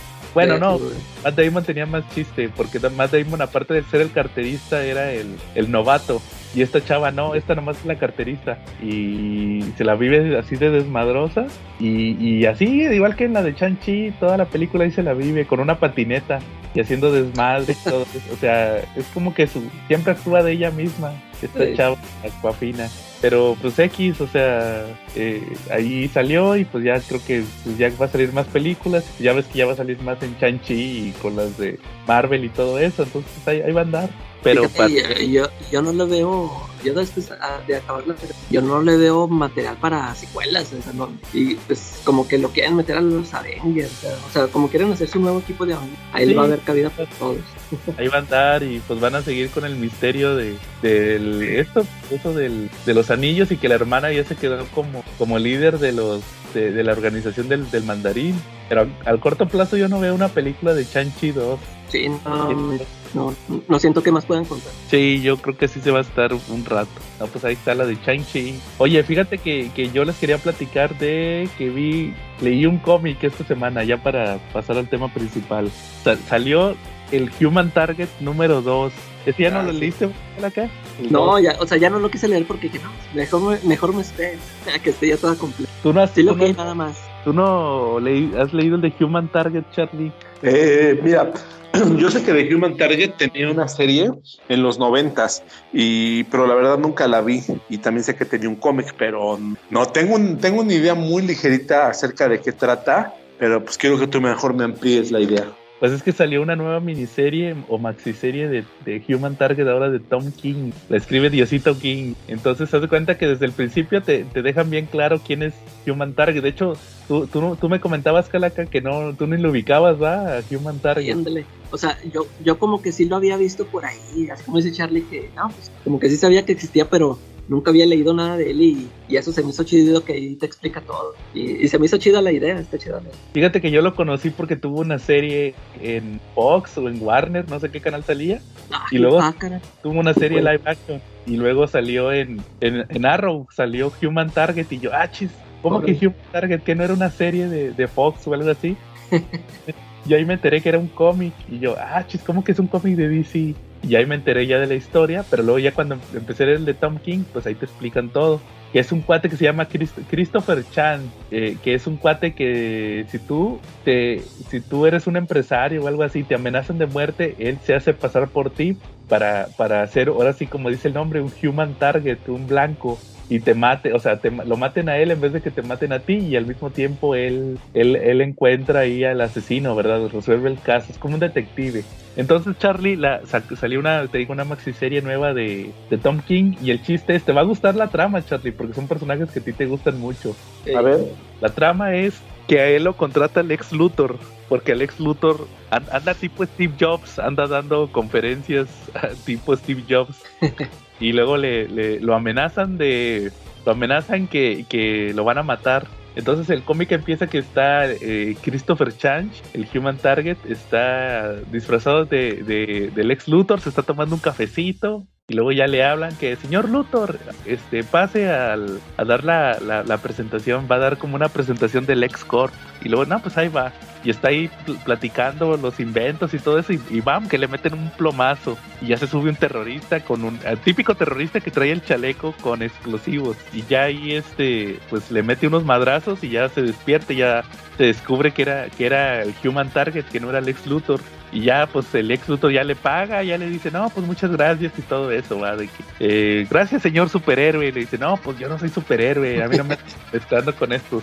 Y ya se va, se va manejando su carro y de repente se siente mal y choca. Y ya lo, se va con este doctor Midnight de lo de la sociedad de la justicia porque es como que el doctor el que siempre los cura y ya le dice le dice el doctor sabes qué te envenenaron eh, es una es una sustancia alienígena y te quedan 12 días de vida de hecho le da unas pastillas ahí dice mira estas pastillas más o menos te, te van a te van a cuidar pero vas a durar 12 días entonces este todavía le dice no quieres que contacte a Batman para que te resuelva el misterio y dice Human Target no yo yo lo voy a resolver entonces tiene 12 días para resolver su asesinato. De hecho, él mismo lo dice. Tengo 12 días para resolver quién me, quién me asesinó. Y ya cuando se termina el, el primer número, le vuelve a marcar el Doctor Midnight y ya le dice, oye, ¿qué crees? Que estuve investigando la sustancia esta con la que te envenenaron y, y resulta que eh, es de un planeta tal y tal y el único equipo que ha ido a ese planeta es la, la Justice League International la, la Guajaja son los únicos que, que, tuvieron acceso a esa sustancia. Entonces él dice, alguien de la Liga de Justicia Internacional quiso matar al ex Luthor envenenándole el café, pero pues no sabían que era yo, entonces pues ahí me, me fregaron. Entonces tiene 12 días, bueno, 11 porque ya se acabó el primer día, para descubrir quién de la Liga Guajaja fue el que envenenó al ex Luthor. ¿Cómo ves, Charlie? Pues muy bien, la verdad sí, sí, se ve chida la premisa. Y, y, y resulta que es, es, la Liga Oaxaca de los ochentas, no es, no es otra versión ni nada, son ellos, ahí salen todos. Y, y, resulta que en el número dos, que fue el que salió esta semana, eh, la, primera con la que habla es con esta es Tora Olaf, Olaf Dotter, esta Ice, es la primera con la que se topa. De hecho, ella es la que va, ella, ella va de volada a, Ah, no, buenas, buenas tardes, señor Change. Este, eh, ya me enteré de que se va a morir y pues usted que anda investigando a mi equipo, entonces pues aquí vengo a ayudarla, ¿va? Entonces eh, me gustó mucho el número 2, Calaca, también, porque tiene mucho el aspecto tipo Sin City, lo hace tipo Noir, sí. porque así, de que, de que llega el, el, Human Target a su oficina y le dicen, oye, te está esperando una, una, una mujer, te está esperando allá arriba y ya llega y ya la ve y sale la, la, dibujan acá bien guapota y de que oh, su, su aroma llena toda la habitación. Y empieza así, pura narración así va bien bien noir bien tipo eh. sin y, y luego ya la empieza a interrogar y todo y luego se van a la playa se la lleva a la playa y luego andan en un café y luego también como que te, te empieza ahí a, a jugar con el origen de, de, de Ice porque tiene un origen pero luego dice no es, es que ese es el origen que, que la gente sabe pero hay otro origen que ella tiene y no sé qué, que es el que nadie, el que nadie dice nada y todo eso. Y, y se me hizo muy bueno, pero sobre todo creo que, el, que lo que más me llamó la atención fue ese aspecto de, de mujer fatal, porque sí, sí, la meten mucho como mujer fatal, porque hay una parte donde se meten eh, a nadar y se van y se compran unos trajes de baño y no crees que era un traje de baño así acá bien bien revelador y nada, o sea, bien sencillo y como quiera la actitud que le da Tom King al personaje sí le hace muy acá muy sensual, aunque no anda enseñando mucho. Y dije, órale, se quedó muy padre eso de tipo noir y así tipo Sin City con con Marv cuando está con las chavas, con la Goldie que oh sí, que llena la habitación su aroma y todo eso, que quedó muy bien ese número 2 de, de, Human Target, pues, pues a ver qué, qué tal salen los, los, números siguientes. Órale. Oye, ¿y, y, y si termina como sospechosa o ya la desecha? Eh, de hecho, hace cuenta que, que la conversación empieza, a, a todos les encuentra un motivo. Por ejemplo, ahí, ahí ya, ya le encontró un motivo a, a Fire. Ya ves que es Icy Fire. Sí, sí, y también a otros personajes. Entonces, o sea, ella iba, de, de, hecho ahí explica que dice, no, este, ella, ella, ella, vino porque ella es la más inocentona, pero no, no, no porque ella sea inocente, sino porque ella es la que tiene la imagen más inocente. Ella venía con sus ojitos de perrito, perrito cachorrito a, a, a ay señor Chanch, no, anda investigando a mi equipo, mire pobrecitos. Y no, dice, no, no, no, no, no, dice, yo voy a descubrir quién fue, va. Y, y, y si se queda bien picado con ella también, por eso te digo que a lo mejor tiene consecuencias más adelante en la historia, pero pero sí, sí, sí está investigando, sí, sí, empieza a encontrar motivos. Eh, sí, me, me, imagino, me imagino como que a todos les da encontrar un motivo, ¿no? Para que hasta el final ya te va a decir. Andale, sí, yo creo que sí. Y pues va a buscar a todos, a Guy Garner, a todos, a Booster Gold, a, sí. yo creo que a todos les va a encontrar algo. negro. Entonces, este, yo creo que ahí va a avanzar. Está muy buena la serie, a ver qué tal, qué tal sigue. Me, mejor, me gustó más que Rocha, que sí. Eh, a ver qué tal acaba. ¿Cómo ves, Charlie? Pues muy buena recomendación, yo, yo creo que vamos a seguirla muy de cerca. Ándale, y que ojalá y la publiquen el próximo año cuando ya termine aquí en México. Muy bien, muy bien. ¿Cómo, ¿Cómo, ven si pasamos al tema principal? Muy bien. A ver, Charlie, ¿quieres decirlo o quieres que lo diga? Que aquí en CC Podcast, como siempre, a veces nos subimos al tren del mame, a veces esperamos a que pase y a veces simplemente agarramos un tema porque pues, somos huevones y ya viene y ya viene la ocasión. Y pues en esta ocasión no hubo mejor tema que hablar de Spider-Man. Digo, con todo el hype que se está dando, vamos a dar una pequeña reseña sobre las películas que ha habido de Spider-Man, sobre los villanos que ha habido para saber qué vamos a esperar. Entonces, pues adelante con adelante caminantes, vamos a ver nuestra serie. Ojo, pero es nada más la trilogía de Sam Raimi. Ok, empecemos con Sam Raimi. Ya la otra semana, si, si, sale bien esto, la otra semana le seguimos con Andrew Garfield y, y con las lo poco y lo poco que ha mostrado Tom Holland. ¿Cómo ven? Muy bien. A ver, Charlie, pero primero vamos a empezar por, como siempre empezamos. ¿Tú, tú cómo, cómo supiste que iba a salir una película de Spider-Man en el 2002? Ah, pues porque salía en la tele. Digo, ahí en esas épocas no era, no era tan, no estaba tan, en esos lejanos y cavernícolos días, no estábamos tan familiarizados con el internet, entonces pues todos lo sabíamos por la televisión, por las noticias, por MTV, eran, eran principalmente nuestros chismosos que nos decían lo que estaba pasando, ¿no? Y veíamos por ahí de repente los videos del musicales de cómo iba a ser la película de Spider-Man, los grupos, porque en ese momento pues publicaban las bandas sonoras y pues nosotros veíamos las canciones de que iban a ver y pues en base a eso pues nos íbamos bien y nos íbamos haciendo un mapa mental de cómo iba a ser la película. ¿Tú, Calaca? ¿Te acuerdas de algo? sí, este, yo en, en, esa época andaba de novio y iba mucho, íbamos mucho al cine y, y ahí me topé el, el trailer, este, yo no había, este, yo no había visto ninguna noticia de que iban a hacer película de Spider. Ahí de, de repente me lo topé el trailer y yo, me, me emocionó. Pero fíjate que pues yo nunca vi el, ya ves que dicen que sacaron el tráiler ese de las torres, ese yo nunca lo vi. Yo vi ya el otro, el uno normal. Ajá. Pero, pero sí, sí me, sí me impactó mucho y pues sí tenía muchas ganas de verlas, estaba muy emocionado. Sí, yo, yo me acuerdo que también, como dice Charlie, en la tele me, me enteré que iba a salir una película de Spider-Man. Yo conocía, pues ya saben que al, al de los noventas, sí. la caricatura.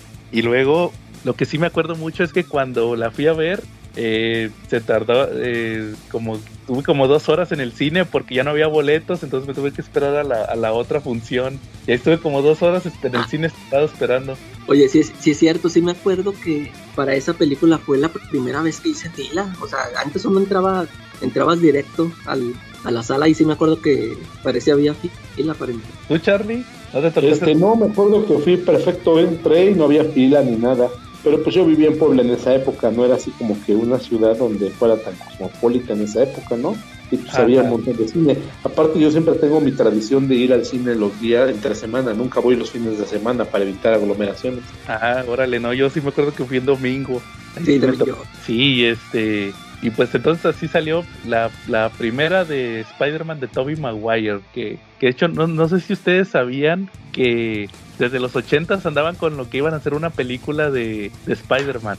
Desde aquel entonces ya, ya, ya traían los derechos. Creo que la, la, primera que los compró fue Canon Films o algo así. ¿No supieron? Sí, sí, sí supe que, que así siempre hubo planes y, y luego en los 90 los, los derechos los, los toma James Cameron. Ah, sí. Con, de, sí, de eso sí me enteré. Con Carolco, que eran los que hicieron Terminator 2. Y pues quebró Carolco y ya no hicieron nada, ¿verdad? Después de Terminator 2. Que, que como dato curioso, sí sabían quién iba a ser el villano de la película de, de James Cameron. No, no, sé si han escuchado. Era Arnold Schwarzenegger, iba a ser el Doctor Octopus. ya, ya, había, uh, ya, ya había salido de, de Mr. Freeze. ¿sí? No, todavía no, eso fue. ah, sí, cierto. Hay una película de, de McBain, no sé si has visto el episodio de Los Simpsons, donde va a ser una película donde va a ser el, un nerd, un, es como la del detective en el Kinder. Ah, sí, sí, sí. sí. Pero en vez de ser, es un nerd, yo así me imagino al Doctor Octopus. Porque, o sea, de, ah, Octavius, eres todo un nerd. Imagínate Arnold. así me imaginaría el Doctor Octopus de, de Arnold. Y resulta que, que al final, eh, pues, eh, los derechos los obtiene Columbia de Sony y sacan pues la primera de Spider-Man de Tobey Maguire. ¿Cuál, ¿Cuál es su opinión de esa película en general? ¿Se les hace buena? Pues me acuerdo que tenía mucho hype porque la mayoría de los que yo conocía no estaban muy de acuerdo con la participación de Peter Parker. Todos pensaban que, de Toby, todos pensaban que debía ser Leonardo DiCaprio un actor más conocido. Sin embargo, yo creo que, que Toby fue, fue el perfecto Peter Parker, ¿no? Era alguien totalmente nerd. Tú lo veías y sí te, sí te imaginabas un Peter Parker así, ¿no? Sí, pero fíjate que ahorita que volví a ver eh, la primera película, me, me le quedé viendo a James Franco y el, y el look que trae James Franco en la primera película al principio cuando están en la escuela, sí, sí me recuerda mucho al Spider-Man de Mark Bagley. No sé si lo ha notado, cua- cuando está chavillo que está todo flaco. Ya las otras ya se pone mamado. Cuando está flaquillo, que trae una sudadera y todo, se parece al, al Spider-Man de Mark Bagley. De hecho, James Franco audicionó para Ah. Pete Sí, de eso sí sabía. yo creo que, fíjate, eso fue al- algo que me llamó mucho la atención en aquel entonces, o sea, ahorita, no, en aquel entonces no. Y, y Toby Maguire, pues lo escogieron porque fue el más chaparrito que hallaron más, o sea, el más enclenque que encontraron. El más nerd.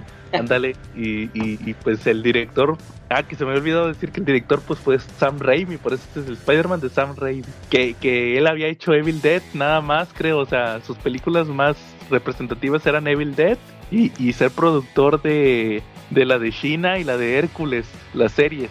Sí. Sabían que, que de hecho sale China en, en la película, no, no, no se acuerdan. Ah, no.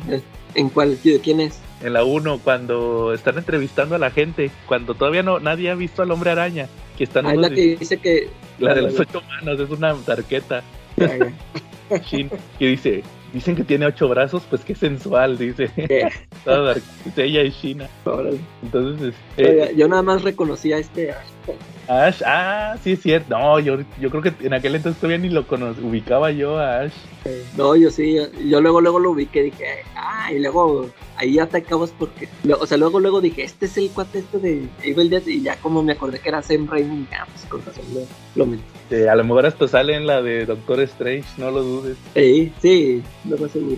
Pero fí- fíjate, eh, a mí en lo personal sí me gustó la película porque cubre creo que los puntos básicos del personaje, o sea, tiene la, el origen, que me parece que es el mejor origen, el, el- el origen más apegado a los cómics, ¿no? Sí. Por, por el hecho de, pues la araña es genética, que de hecho yo no, yo, yo no enti- o sea, er- era la, era la única persona que, o sea, esa araña podía picar a cualquier persona, le iba a dar poderes de araña o qué onda. Entonces le, le da los poderes a Peter y se va de luchador, ¿se acuerdan? Ahí sale en la lucha libre. Y que por eso ahí, ahí es donde sale este Bruce Campbell. Y, y luego deja ir al ladrón, mata al tío Ben y luego él por accidente mata al ladrón. Igual que en el Amazing, en el Amazing Fantasy 15, el origen de Spider-Man. Y, y- y en ese aspecto creo que sí cubre lo, lo más importante del personaje, ¿no? ¿No? ¿No creen ustedes? sí, Como película de origen. sí, sí, sí, sí, lo hace bien. ¿Tú, Charlie, qué opinas de lo- del origen de, esta- de ese Spider-Man? Es muy bueno. Fíjate que la escena de, de luchador, ahí también hay, hay un hay un precioso Easter egg, porque el luchador que no siente los pies eh, ya había salido. Este, ¿cómo se llama? Hay teorías que dicen, digo, es una teoría muy disparatada, pero pues está rica la teoría. Dicen que, que está conectado con Daredevil, porque el luchador que sale ahí pues, es el papá de Daredevil, lo cual obviamente pues, es refutable porque todos sabemos que el luchador que el papá de, de Daredevil era boxeador, no era luchador. Sin embargo, es una, una teoría divertida y más si tomamos en cuenta que, que contra el que tenía que pelear era contra Crusher Krill, ¿no? Y Crusher Krill pues era el hombre absorbente, ¿no? Es el hombre absorbente. Sí, el papá de Daredevil contra Crusher Krill. Pero sí, Sí. fue luchador. ¿No te acuerdas que también una vez salió de Diablo, de luchador, el papá de Daredevil? Así es cierto. Este, que de ahí se, se inspiró también. ¿No es en lo de Frank Miller o es antes de Frank Miller? Creo que es antes de Frank Miller. Creo que es antes. En ese, en ese ratito, en ese tramo, cuando encuentra el disfraz de luchador de Diablo del papá. Uy, entonces el que, al que le pusieron en su mandarín en gajos fue el papá de Daredevil. Del papá de Daredevil. No, quién sabe. El, el- el- el luchador con el que lucha no es Crusher Hogan, o ¿cómo se llamaba el de el, el de Spider-Man? Crusher? Hogan sale en, en la, en el cómic, pero tengo entendido que era Crusher Krill, ¿no? En la película. No, en la película, el, el que sale en la película es este, es uno nuevo que se llama Bone Saw De hecho, lo, de, lo- de hecho lo hace un luchador fam- medio famosillo de, de aquel entonces que se llamaba Ma- Macho Man. Eh, ya se murió, ya, se- ya falleció. El Randy Macho Man. Era, Ra- era Randy Macho Man. Él era Bonzo en la película de Spider-Man. Ok. Este, pero no era Crusher Hogan del cómic ni, ni Crusher Krill, era uno que se llamaba Bonzo. Este, y luego, pues ya después tenemos que, ¿qué viene siendo? Una como adaptación de qué les gusta. Al- el, sale el Duende Verde, ¿va? El, el- el villano principal. Sí. Entonces, que, que, que creo que no, no hemos platicado los actores, ¿va? Nomás dijimos lo de Tobey Maguire. Sale esta Ki- Kirsten Dunst, que es Mary Jane. ¿Ust- ¿Ustedes les gustaba esa Mary Jane? Eh, ¿Sí les gustó esa versión de Mary Jane? Sí. Pues yo, yo ahorita, yo ahorita que la acabo de volver a ver, sí, sí me gusta. ¿Sí? ¿Tú, Charlie? Sí. Sí, afirmo, sí me gustó. Fíjate que a mí nada más me gusta en la primera película, ya en las otras no me gusta el personaje. Este, ¿No te gusta cuando se pone a cantar, que es camarera cantante? Ajá. Fíjate que, que, que esa parte nunca me gustó de Mary Jane de las películas, que, que era muy dramática en ese aspecto. Yo entiendo que pues el personaje tenía que evolucionar, pero pues nada que ver con la de McFarlane y con la de Eric Larsen, ¿verdad? Sí. Y, y sobre todo creo que el aspecto, fíjate que cuando salió, bueno, me voy a adelantar tantito, cuando uh, después de Spider-Man 3, que andaban con los de Spider-Man 4, no sé si a ustedes les tocó leer que querían recastear a Mary Jane, que ya porque esta chava ya no quiso salir, y decían que querían meter a, a, a Scarlett Johansson. No, Ah, no, eso sí no supe. yo, yo cuando me enteré, pues ya había salido Iron Man, Iron Man 2, que es del 2010.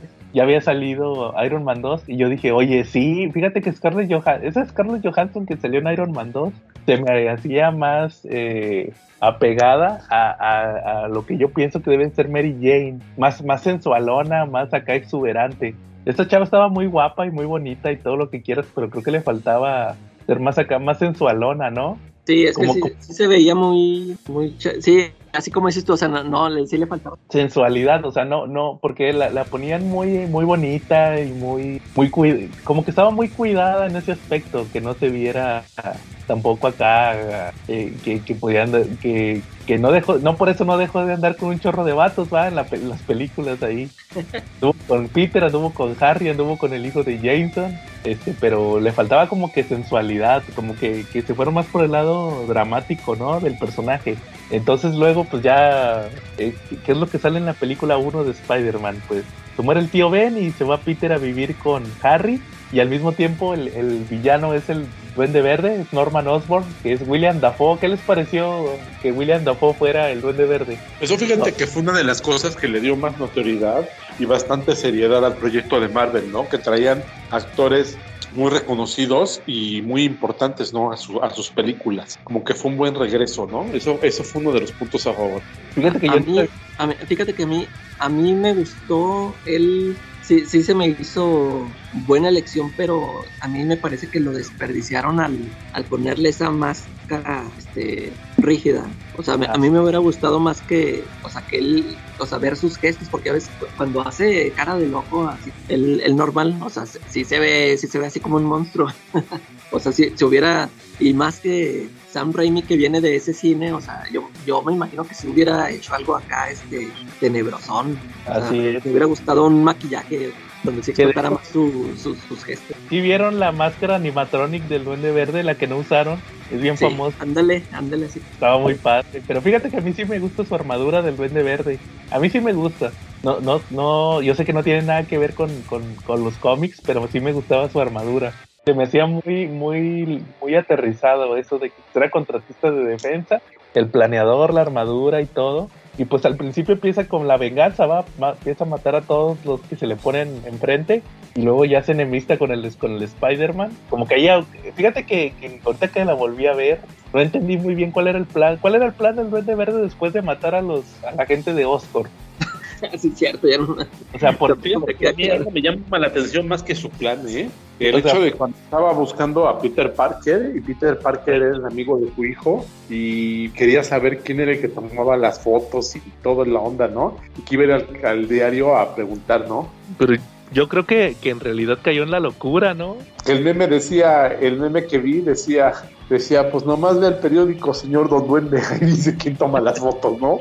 Pues sí, también. Pero, pero Jameson protege a, a, a Peter porque dice, no, me llegan por correo. Él, él vendió la integridad de su trabajador. Este, creo, creo que ese es el punto blanco de la trama. O sea, ya después mató a todos los de Oscorp, recuperó el control de la compañía y ahora voy a matar al Peter Parker por porque no se unió a mí.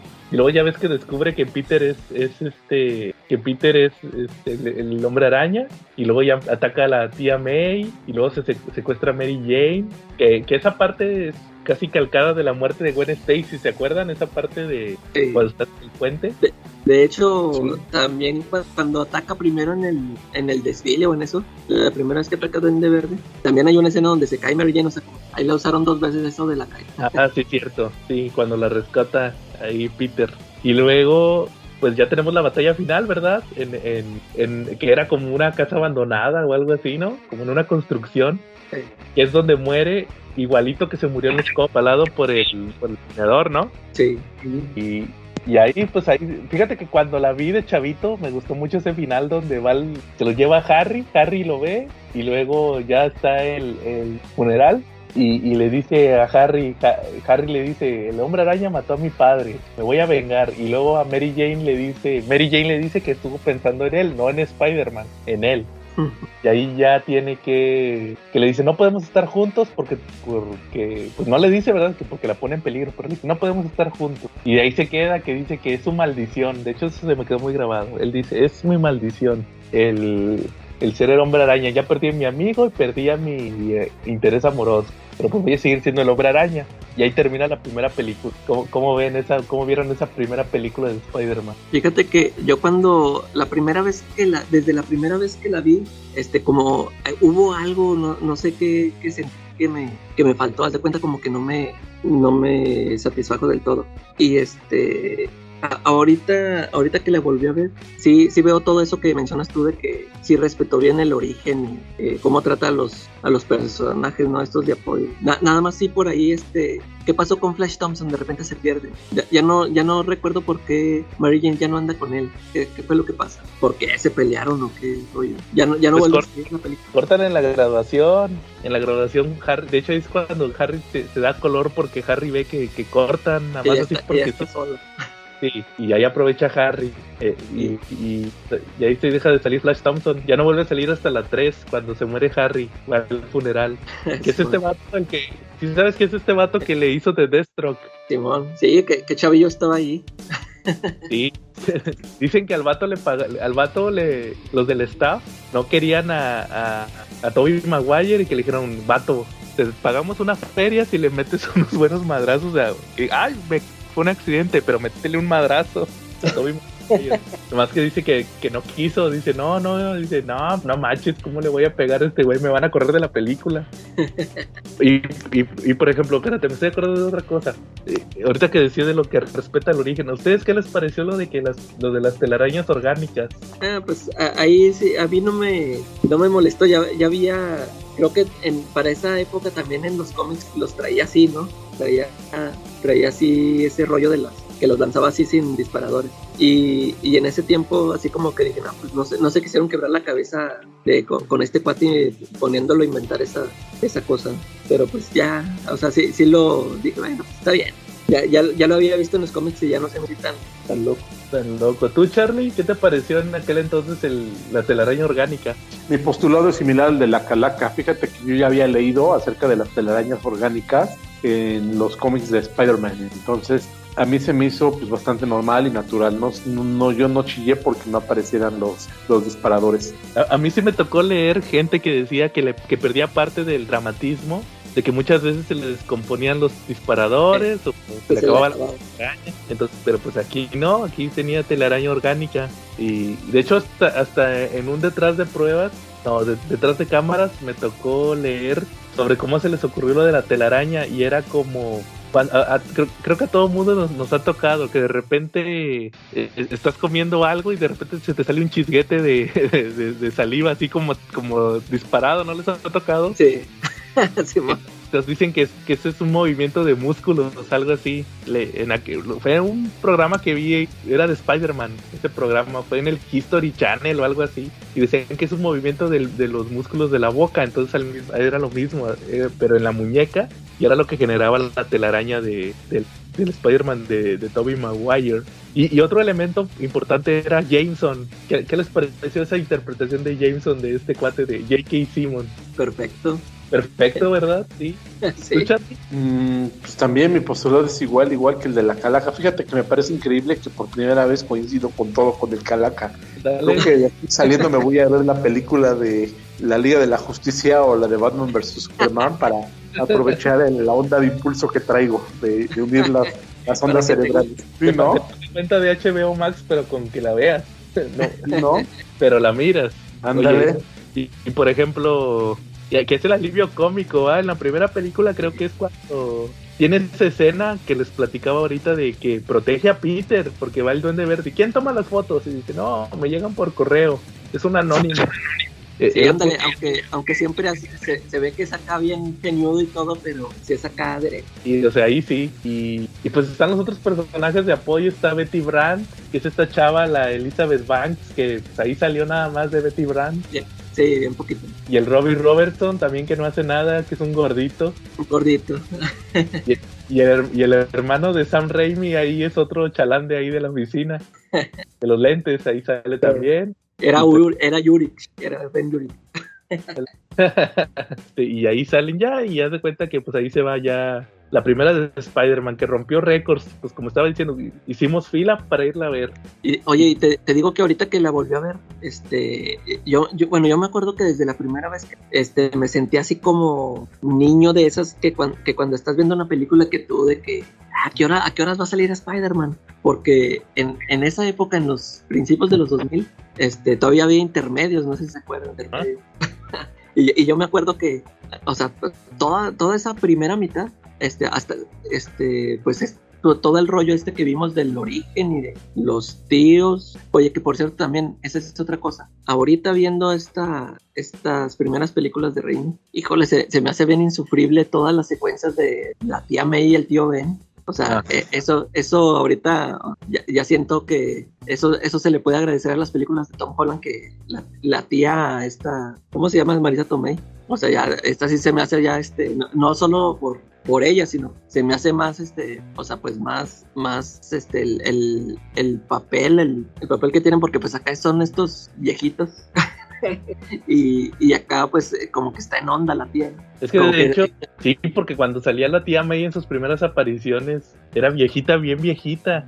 Sí, ándale, y, y, así se ve en, esta, en esas películas. También en las caricaturas eh, han, han, tenido la misma tendencia de hacerla rejuvenecer, que ya no está tan, tan, tan viejita, está más activa, eh, igual que con, con, con, Marisa Tomei y todo eso, ¿no? o sea... Ándale, porque en, en Ultimate Spider-Man yo me acuerdo que nada más le cambiaron el peinado, pero se supone que estaba viejita, viejita. O sea, todavía andaba así con canas, pero traía un peinado acá muy juvenil. Pero, sí. o sea, y pues sí resultó mejor acá el cambio, acá con esta, si está más, este, mejor, o sea, sí está mejor que, que ver así a una, a una viejita. Sí, claro, la, la, la tía May de, de Toby Maguire, que pues, pero muchas, muchas partes de la historia se sostienen por ella, pero en esa primera película no.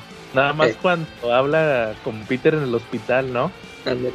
Que Ándale, sí, porque es, es, es, es, como los como los papás de Superman, como son los que siempre le dan el consejo, que, lo, que levantan al personaje cuando se siente acá. Sí, ese también. Y el tío Ben, pues que nomás sale ahí un ratito y se muere y, y, se vuelve la razón de. Pues igual que en los cómics, se vuelve la razón de ser de, de Peter, de la muerte del tío Ben. Este, bueno, y luego de ahí nos pasamos a la 2, ¿no?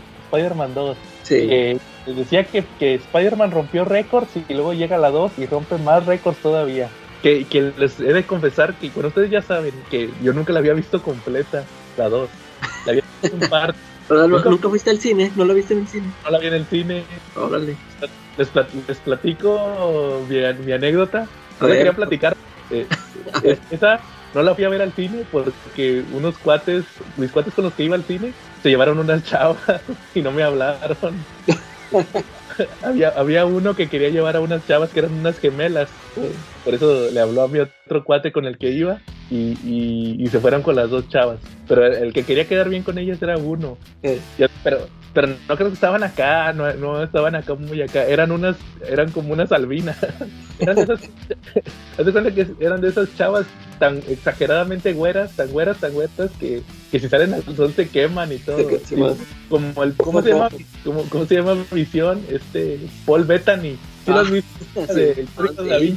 Ándale, eran así, así, no, no creas que y estaban enanitas, eran unas enanitas. Entonces dije, ah, bueno, está bien. Y ya nunca, por eso nunca la vi en el cine. También en aquel entonces era bien fan de Star Wars, todo estaba más clavado con la de episodio 3 Eh, que, que con Spider-Man 2. Y, y luego ya la vi en cachos, ¿va? Y, y- y pues llegó Spider-Man 2 y que rompió récord. Y para muchos es la mejor película de Spider-Man de Tobey Maguire. ¿Tú qué opinas, Charlie? y- oye, y, y muchos otros dicen que la mejor de su... Ándale, también. Eso, en eso sí estoy de acuerdo. Pues no, no llego a la idea de que sea la mejor de superhéroes y, y tampoco como que la mejor de Spider-Man. Me gustó más la 1, la verdad. Ajá. A, a mí sí me gusta. Sí, como a mí- que la 1 tenía el encanto de, de la primera vez que ves a todos los personajes, ¿no? Ajá. Sí, exacto, ¿no? ¿Tú, Calaca? ¿No? ¿O cómo ven? Yo, siento que, mira, yo, yo, yo siento que esta como que la consideraron mejor porque este es, es- es que eso es lo que tienen siempre las primeras películas de origen, ¿no? Que te tienes que presentar a todos los personajes y que fue lo que sentí yo de que, ah, yo, yo quiero ver al hombre araña y me están mostrando nomás estos monos. Y acá en la segunda parte, pues ya conoces a todos y entra la acción este, más rápido, ¿no? Este, si- siento que ya fue más este más fácil ir presentando acá al Thor Octopus y todo, toda la bronca que traía Harry. este, yo siento que a lo mejor que por eso la pudieron desarrollar un poco más, este, que le pudieron dar más, más velocidad, por- porque te digo, yo, yo la primera la sentí así como que muy alargada, o sea, para llegar a Spider-Man, y aquí ya la, ya estaba todo presentado, ya, ya tuvieron más, este, dinámica. Que- Oye, que- que la verdad con lo que sí me quedo es con la portada de Matt de esa película. ¿No la vieron? No, ¿qué tal No me está? acuerdo. Ah, la portada de Matt era que estaban Spider-Man y el Octopus en el baño en los mingitorios, pero que el Spider-Man estaba usando sus dos manitas y el pulpo pues tenía manos de más para, para ayudarse a ir al baño y el Spider-Man nada más lo veía con cara de asombro. Oye, Charlie, pero por ejemplo, es eh, bueno, ahora pasando a Spider-Man 2, aquí se basaron en, en Spider-Man No More. ¿Se acuerdan en el 50, Spider-Man 50, la famosa historia donde, donde renuncia Peter? En los cómics es porque el Kingpin le da una madriza, entonces ahí ya, ya renuncia. Que hasta recrearon esa escena donde, donde, donde tira al bote de la basura el traje, ¿va? Y, y, y le metieron al Doctor Octopus de villano, a Otto Octavius, que su origen también es muy parecido al... Le, le meten que tiene un accidente donde se le fusionan los, los brazos al cuerpo, entonces se vuelve el Doctor Octopus y acá quiere recrear este experimento de energía, ¿va? Y porque aparte también como que los brazos como que medio lo controlan. Co- eh, eh, lo que les iba a decir que como a mí en lo personal no me gusta tanto porque sufre un chorro Spider-Man y yo entiendo que el chiste de Spider-Man es que sufra. Pero sí se me hace muy, muy, como que sufre mucho la película, ¿no? ¿Qué, qué opinan ustedes en general de Spider-Man 2? Pues sí, te- este, al principio no, luego ya después, este, lo que le dice el doctor de que, no, pues es que lo tuyo es puro estrés, y luego ya se relaja un poquillo y, pero ya después, este, agarra la onda de que tiene que andar, este, salvando a la, a la gente, hacer lo que le prometió el tío Ben, ¿no? Pero sí, sí, sí es cierto eso, porque desde el principio, ¿no? Cuando está repartiendo las pizzas, que todo le, todo le sale mal, que se las cobran, o lo corren del trabajo, ¿no? Y también Y, y eso, pues que se le va a casar la, la Mary Jane. a Mary Jane. Oye, me da mucha risa esa parte donde, donde está, donde está en la boda. No, no, no en la boda, es en la fiesta. Eh. Y el Harry está bien pedo. Y Harry le, le da un cachetadón. Eh, Y luego el, este Jameson, no, el hijo de Jameson dice, damas y caballeros, la señorita Watson acaba de aceptar ser mi esposa y todos empiezan a aplaudir. Y el Peter se queda todo calladillo y el Jameson, Parker, no te tomas fotos". Y ahí es cuando se avienta, se avienta volando con, con las telarañas, se empieza a columpiar. Y ahí es cuando se le rompen las telarañas y ya, ya pierde el- los poderes en teoría. O sea, ahí sí entiendo que fue por todo ese estrés, ¿no? Sí. Charlie, ¿qué, qué te parece esas en general Spider-Man 2? Mira, tiene, tiene sus temas de riqueza, por ejemplo, la, la aparición de, del Doctor Pulpo, el actor que lo encarnó, digo, todo eso estuvo bastante bien construido, ¿no? El efecto especial de, lo, de los tentáculos, la verdad fue asombroso, ¿no? Yo creo que fue revolucionario para su época, porque pues sí sentó precedente, ¿no? No, lo- no lo habíamos visto eso antes, entonces era como, como algo pues único, ¿no? Algo que, que no habías visto, te asombraba, ¿no? Eh, pero curiosamente la, la, eh, la no me, no me atrapó tanto, ¿no? Siento que esta Mary Jane, pues sí era, sí era medio tóxica, porque de todo la hacía de jamón, de todo ponía quejas, de todo ponía trabas. Yo creo que ni ella misma se entendía, ¿no? ¿Qué chingados quería? Yo la verdad nunca entendí chingados quería. Oye, yo, el, y fíjate que acabo de escuchar el, el podcast de los del, del Spider-Man. Ah, ¿vieron de Spider-Man? Tú sí lo escuchaste también, me dijiste, ¿no? Eh, no, no, escuché el de Watchmen. Ah, yo pensé que era que el de Spider-Man también. Bueno, total que en, en, en este podcast, que habla- hablaron nada más de este de los dos. Y, y, pero me dio risa que el, que el este, haz de cuenta que eh, eh, victimizó ahí a, a- a- todo lo contrario de lo que dijo ahorita Charlie. Haz de cuenta que pone como víctima a la pobre de Mary Jane. porque, porque esta, o sea, deja plantado al vato ahí por venirse con Peter y el Peter, este, que dice que no quiere cambiar nada, que le dice, no, pues eh, acabo de dejar a aquel cuate colgado para estar contigo. Luego, ah, pero está sonando una sirena, no, ya me voy, soy Spider-Man. Uh. Ya ves que se acaba así de que se queda ahí la, la Mary Jane toda Sí. como que seriezona en la última toma. Pero sí, así como dice Charlie, o sea, hay, sí hubo un chorro de momentos de que esta Mary Jane se, se pasaba. Yo me acuerdo que desde, desde la primera, así como ahorita que lo mencionas, o sea, de que ella en, en realidad estaba enamorada del Spider-Man. Y, y de hecho, hasta ya ves que hasta que quiere besar al cuate este, al hijo de Jameson, hacia al revés para ver si siente lo mismo y no, que ve que no es lo mismo. Y, y como que ya hasta que ve a Peter, este, así es el mascado que descubre que es el hombre araña y ya, o sea, como que, ¿cuál, cuál víctima? Yo, yo nunca la vi así. No, pero fíjate, por ejemplo, la Mary Jane en esa película, yo no había visto la escena sigue después de que le acepta el compromiso a al hijo de Jameson, que, que está hablando con una, está hablando ahí con otra chava, con un personaje X, y se, se avienta un discurso como de tres minutos diciendo sobre lo que significa estar enamorado de una persona. Porque creo que Mary Jane nada más dice, oye, pero si quieres a John, y dice, sí, lo quiero mucho. Dice, no, pero si, si lo quisieras, no dirías que lo quieres mucho, dirías que, que, te, que vives por él y no sé qué tantas cosas le dice. O sea, le tira un chorote. Nunca había visto esa escena, esa escena nunca la había visto. Entonces sí me quedé pensando y dije, ah, caray, ¿qué, qué onda con la Mary Jane? Y aparte también lo que decías de que eh, ella no fue la víctima, porque para empezar dejó plantado al cuate en la boda. para que En primer lugar, ¿para qué le aceptó el compromiso? Eh, Y luego el que, el, el que tuvo que pagar todo fue Jameson. Ahí los- ya, ves que toda la película se la vive llorando que eh, señor Jameson, su esposa en la línea, ¿quiere saber qué es la más barata? Ándale, exactamente. Pues, él fue la víctima de Mary Jane. Que, que siempre me quedé Sí, con la eh, ah, sí, como, como dijimos ahorita que en la, en la pasada, o sea, también anduvo ahí con Harry, o sea, nada más también. Andaba con Nico, ¿no? Te brinca y brinque. Ándale. Y, y luego también, yo, yo siempre tuve la duda, eh, Jameson alguna vez se enteraría que, que, que Mary Jane dejó a su hijo para andar con Parker. Ah, sí, eso no lo. No, no, ya no lo, no lo exploraron. Jameson ya lo- nunca le hubiera dado chamba. o se lo hubiera descontado de, por tu culpa, tú me vas a pagar lo de la boda. Sí.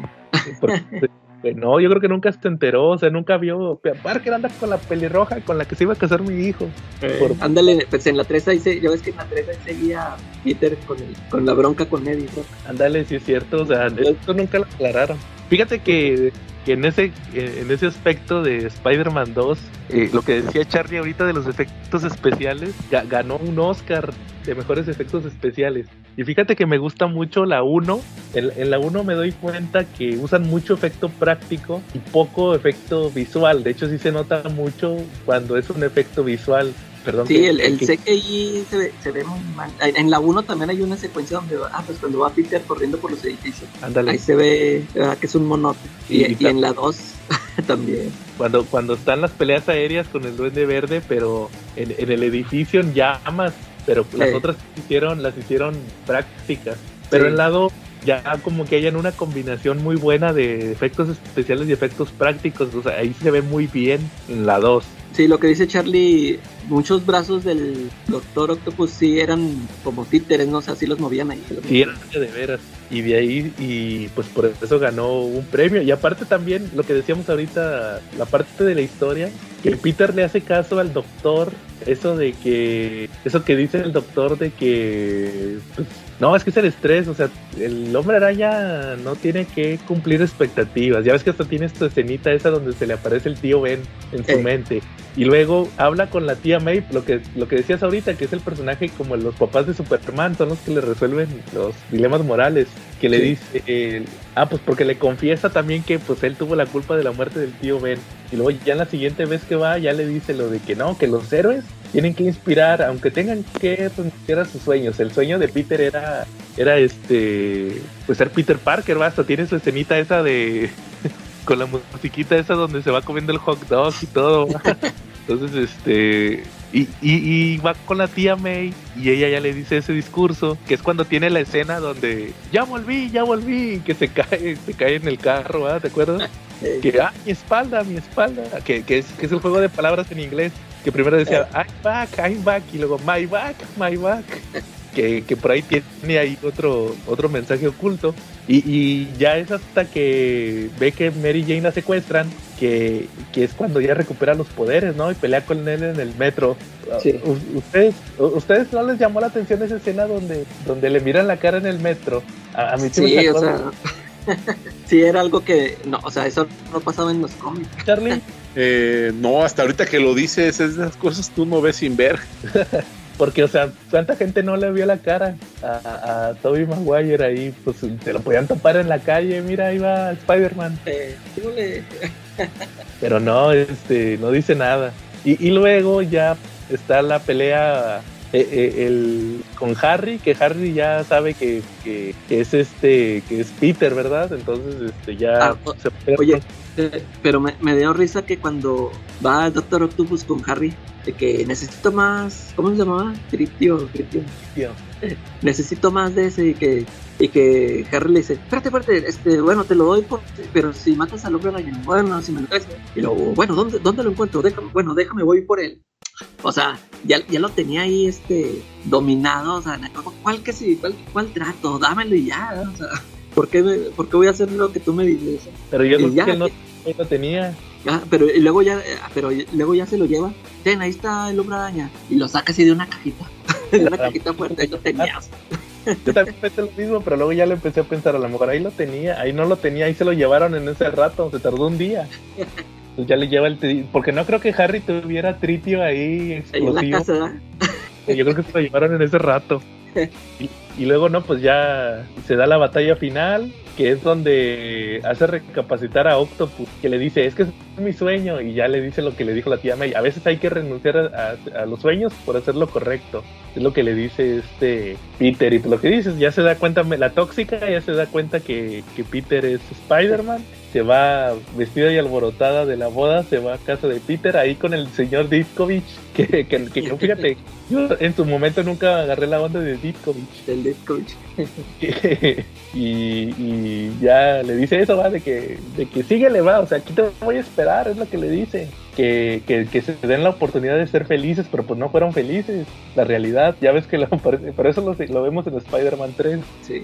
que, que aquí, fíjate que, que, que otro punto importante es que a mí no me gusta el Doctor Octopus, eh, porque él siempre fue bueno. Si te fijas, él, él Ah, sí. lo, lo engañaron los, los Sí, tentáculos, los pero él era una buena persona a diferencia de los cómics que siempre fue villano. Un loco, sí, un científico loco. Entonces como que ese es mi, pro- mi problema con el Doctor Octopus de Alfred Molina. ¿A ti qué te pareció, Charlie? Mm, pues es que sí, sí, el Doctor Octopus, pues, tomamos en cuenta que primero era un científico tímido en los cómics y que su personalidad fue evolucionando a malvado, digo. Él no creó los tentáculos para, para hacer, no creó los tentáculos para ser un supervillano, sino que más bien eso se fue dando sobre la marcha, ¿no? Eh, aquí como que siento que como que no evolucionó en su maldad, ¿no? ¿O ¿Tú cómo ves? Pues es en, en los cómics o en la película. La película, En la película, pues es que le ganó, lo controlaron los tentáculos, lo manipularon, o sea, al final él quería la energía limpia. ¿Para qué quería la energía limpia al final? A ver, dime, ¿qué hubiera pasado si hubiera controlado el, el experimento? ¿Qué seguía? que si hubiera acabado la película ahí no hubiera sido el héroe, pero se hubiera salido a la calle. Escúchenme, ciudadanos, hay energía limpia aquí en esta bodega abandonada. es que creo que es el mismo plan del Duende Verde. De Duende Verde, sí. Creo que ahí, ahí es el punto flaco de la película. En- pero, pero en sí, el, el origen sí es igualito al del Doctor Octopus. También, también el Doctor Octopus queda loco cuando, Sí. cuando tiene el accidente que le une los brazos, eh, eh, se, se pega en la cabeza. Pues como que ahí se justifica que sea científico loco. Pero pues ya ves que al final, y al final pues se, se redime el Doctor Octopus en la 2. Y, y pues todos esos ele- elementos llevaron a que fuera la mejor película supuestamente de Spider-Man. De, de Tobey Maguire. Pero le, le gana la fama a Sam Raimi, se le va el de efectos especiales, el que ganó el Oscar, se le va.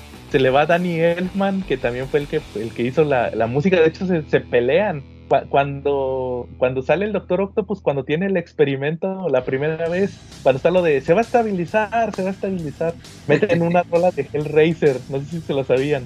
Ah, no. Sí, haz de cuenta que el Sam Raimi quería que metieran un- una rola de Hellraiser 2, una de así como de voces de "Oh", que sí sale. Y le decía, hazte una como la de Hellraiser 2 y que Hellraiser 2 y no le salía y no le salía. Y al final se enojó tanto que lo que hizo fue que mejor compró los derechos de la rola, se la compró al compositor y, y- y- y la puso en la película, en esa escena, la del laboratorio. Y por eso se ah. Sí, también, y ya el otro se enojó y se fue. Sa- ¿Sabes qué, otro, qué otra escena se me había olvidado? Que, que es una de las que me gustó más de Spider-Man 2. La escena de cuando, cuando van a operar al Doctor Octopus, que le van a quitar los tentáculos, Ah, sí, que se empiezan a mover, ¿verdad? que hacen la matanza, se me hizo, uy, esa se me hizo buenísima, tipo Sam Raimi. Sí, muy. Ándale, sí, tiene su sello. Qué horror, muy a la, a la Evil Dead. Eh, Se me hizo buenísimo. Fíjate cómo- cómo, metió ese estilo dentro de una de Spider-Man, eso de, de que hay, hay una doctora que le arrastran la- los tentáculos y, y- y mete las uñas al suelo sí. y se ve cómo, va- cómo lo va arañando y todo. Eso se me hizo buenísima. Esa, esa parte de, de la, de la escena. Entonces, ese, cómo, cómo metió su sello ahí en, en esa parte. Y pues ahí, ahí con muchas expectativas pasa Spider-Man 3, ¿verdad? Pasamos a Spider-Man 3. ¿Qué, ¿Qué te pareció a ti Spider-Man 3, Charlie? ¿Se te hace la peor de todas? ¿De estas tres? Ay, Diosito Santo, pues, mi mente la bloquea. Es la de Spider-Man donde sale Venom y donde baila Spider-Man. Así es. No, sí, mi mente la quiere bloquear. Es mala. ¿Tú, Calaca? ¿Qué te parece Spider-Man 3? Fíjate que a mí no me. Fíjate que a mí la primera vez que la vi, lo que me molestó fue que salió bien poquito Venom. Bien. Este, por- porque pues yo iba con esa idea de que es que es la película donde va a salir Venom y, salió bien poquito fue lo que me molestó. A mí no me molesta el Peter que baila, a mí este, se me hace, me, me da risa. Este, es que fíjate, ahorita que acabo de volver a verla a las tres, ya no la siento, no la siento tan mala, o sea, así como siempre ha sido catalogada como la peor de, de Spider-Man, pero siento, ahorita que las vi así seguidas, o sea, bueno, no, no en el mismo día, pero así con poco tiempo de diferencia. Eh, sí siento que cuentan un, un arco, una historia como que sí tenía planeado la, o sea, esta historia, este Sam Raimi, ¿no? O sea, porque desde la primera que te van poniendo esto toda la bronca que traen con su relación Peter y Mary Jane y, lo de la, este, la amistad y enemistad de, con Harry. O sea, como que sí me gustó que sí, sí llevó una, una secuencia. Y, y aquí, pues sí, este, yo siempre escuché que se supone que Sam Raimi, su plan era nada más que saliera el, el Sandman, ¿no? Y, y que el estudio le impuso de que no, ya mete a Venom porque la gente lo pide. Y pues este lo, ahí lo metió y este, al, al- pues al último se siente así muy saturado.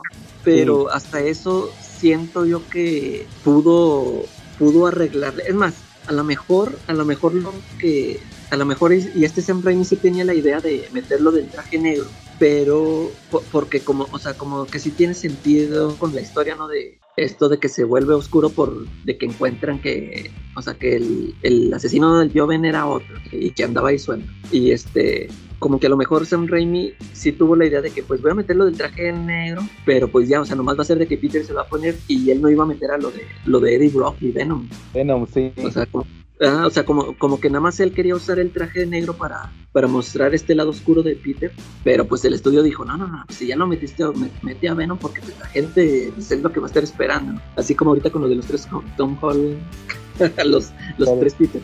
Este, y ya, pues yo siento que por eso al último sí se siente así bien apresurado, bien, bien cargado, pero en, en, en sí sí siento que pues contó la historia que estaba siguiendo desde un principio, las broncas de Peter y Mary y la, la, la bronca con Harry que, que al final este, vuelve ahí a hacerle el paro y, Mm.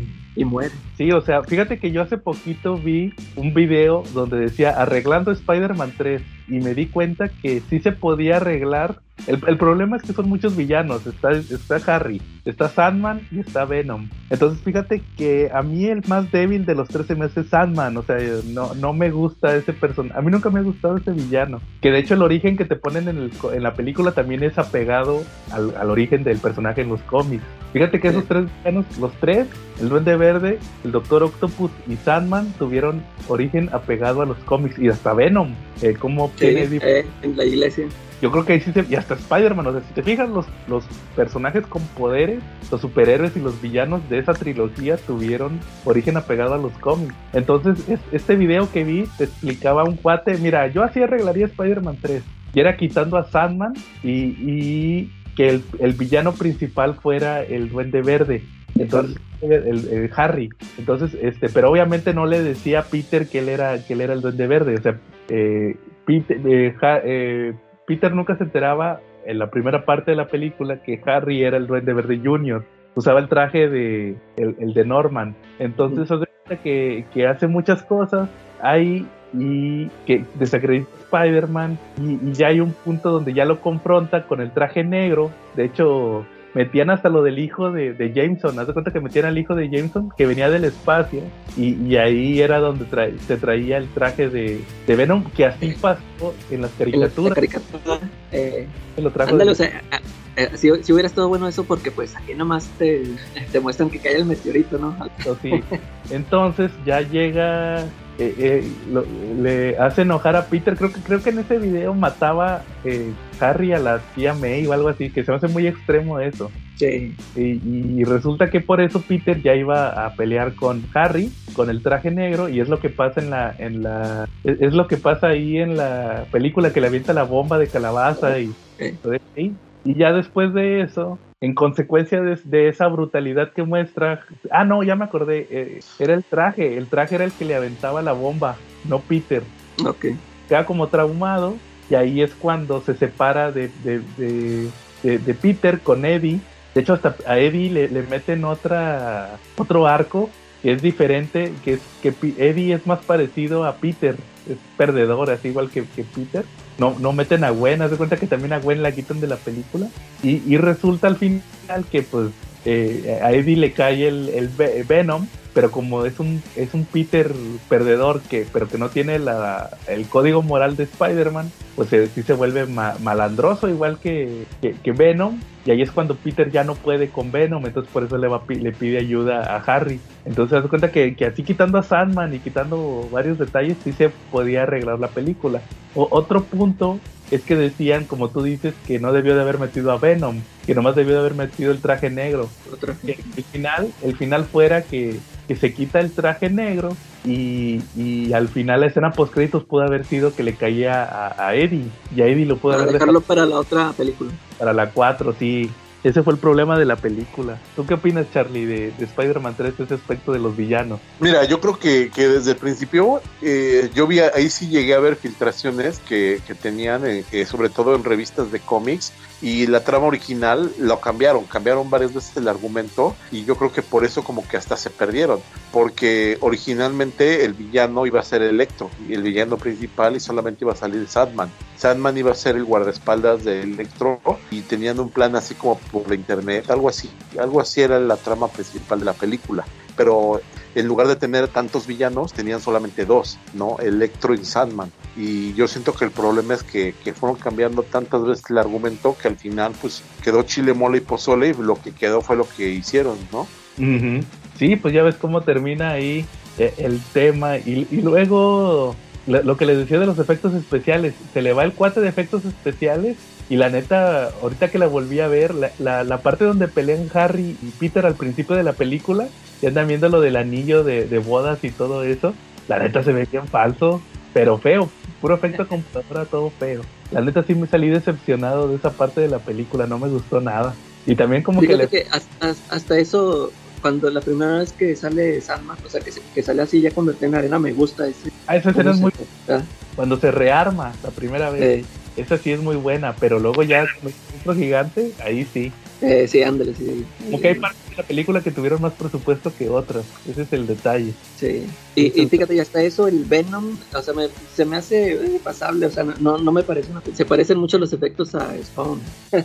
Ah, sí, ándale, sí, final. Y, y, luego este eh, Eddie ahí, pues ahí casi casi se me figura Carnage por como me, me acuerdo mucho eso de que algo que le dice de Ma- Mary Jane que le va a hacer ¿qué? que su sentido arácnido que le hace o sea sí lo vi ahí muy loco porque pues ya ves que en, los cómics Eddie la trae personal con Peter nunca nunca se fue sobre la ya ves que o sea no, no atacó a la tía Mary a Mary Jane. Como aquí como aquí que sí le estaba amenazando. Pero, pero ya ves que también este le salen hasta colmillos y no sé qué cuando, cuando ya está con el symbiote.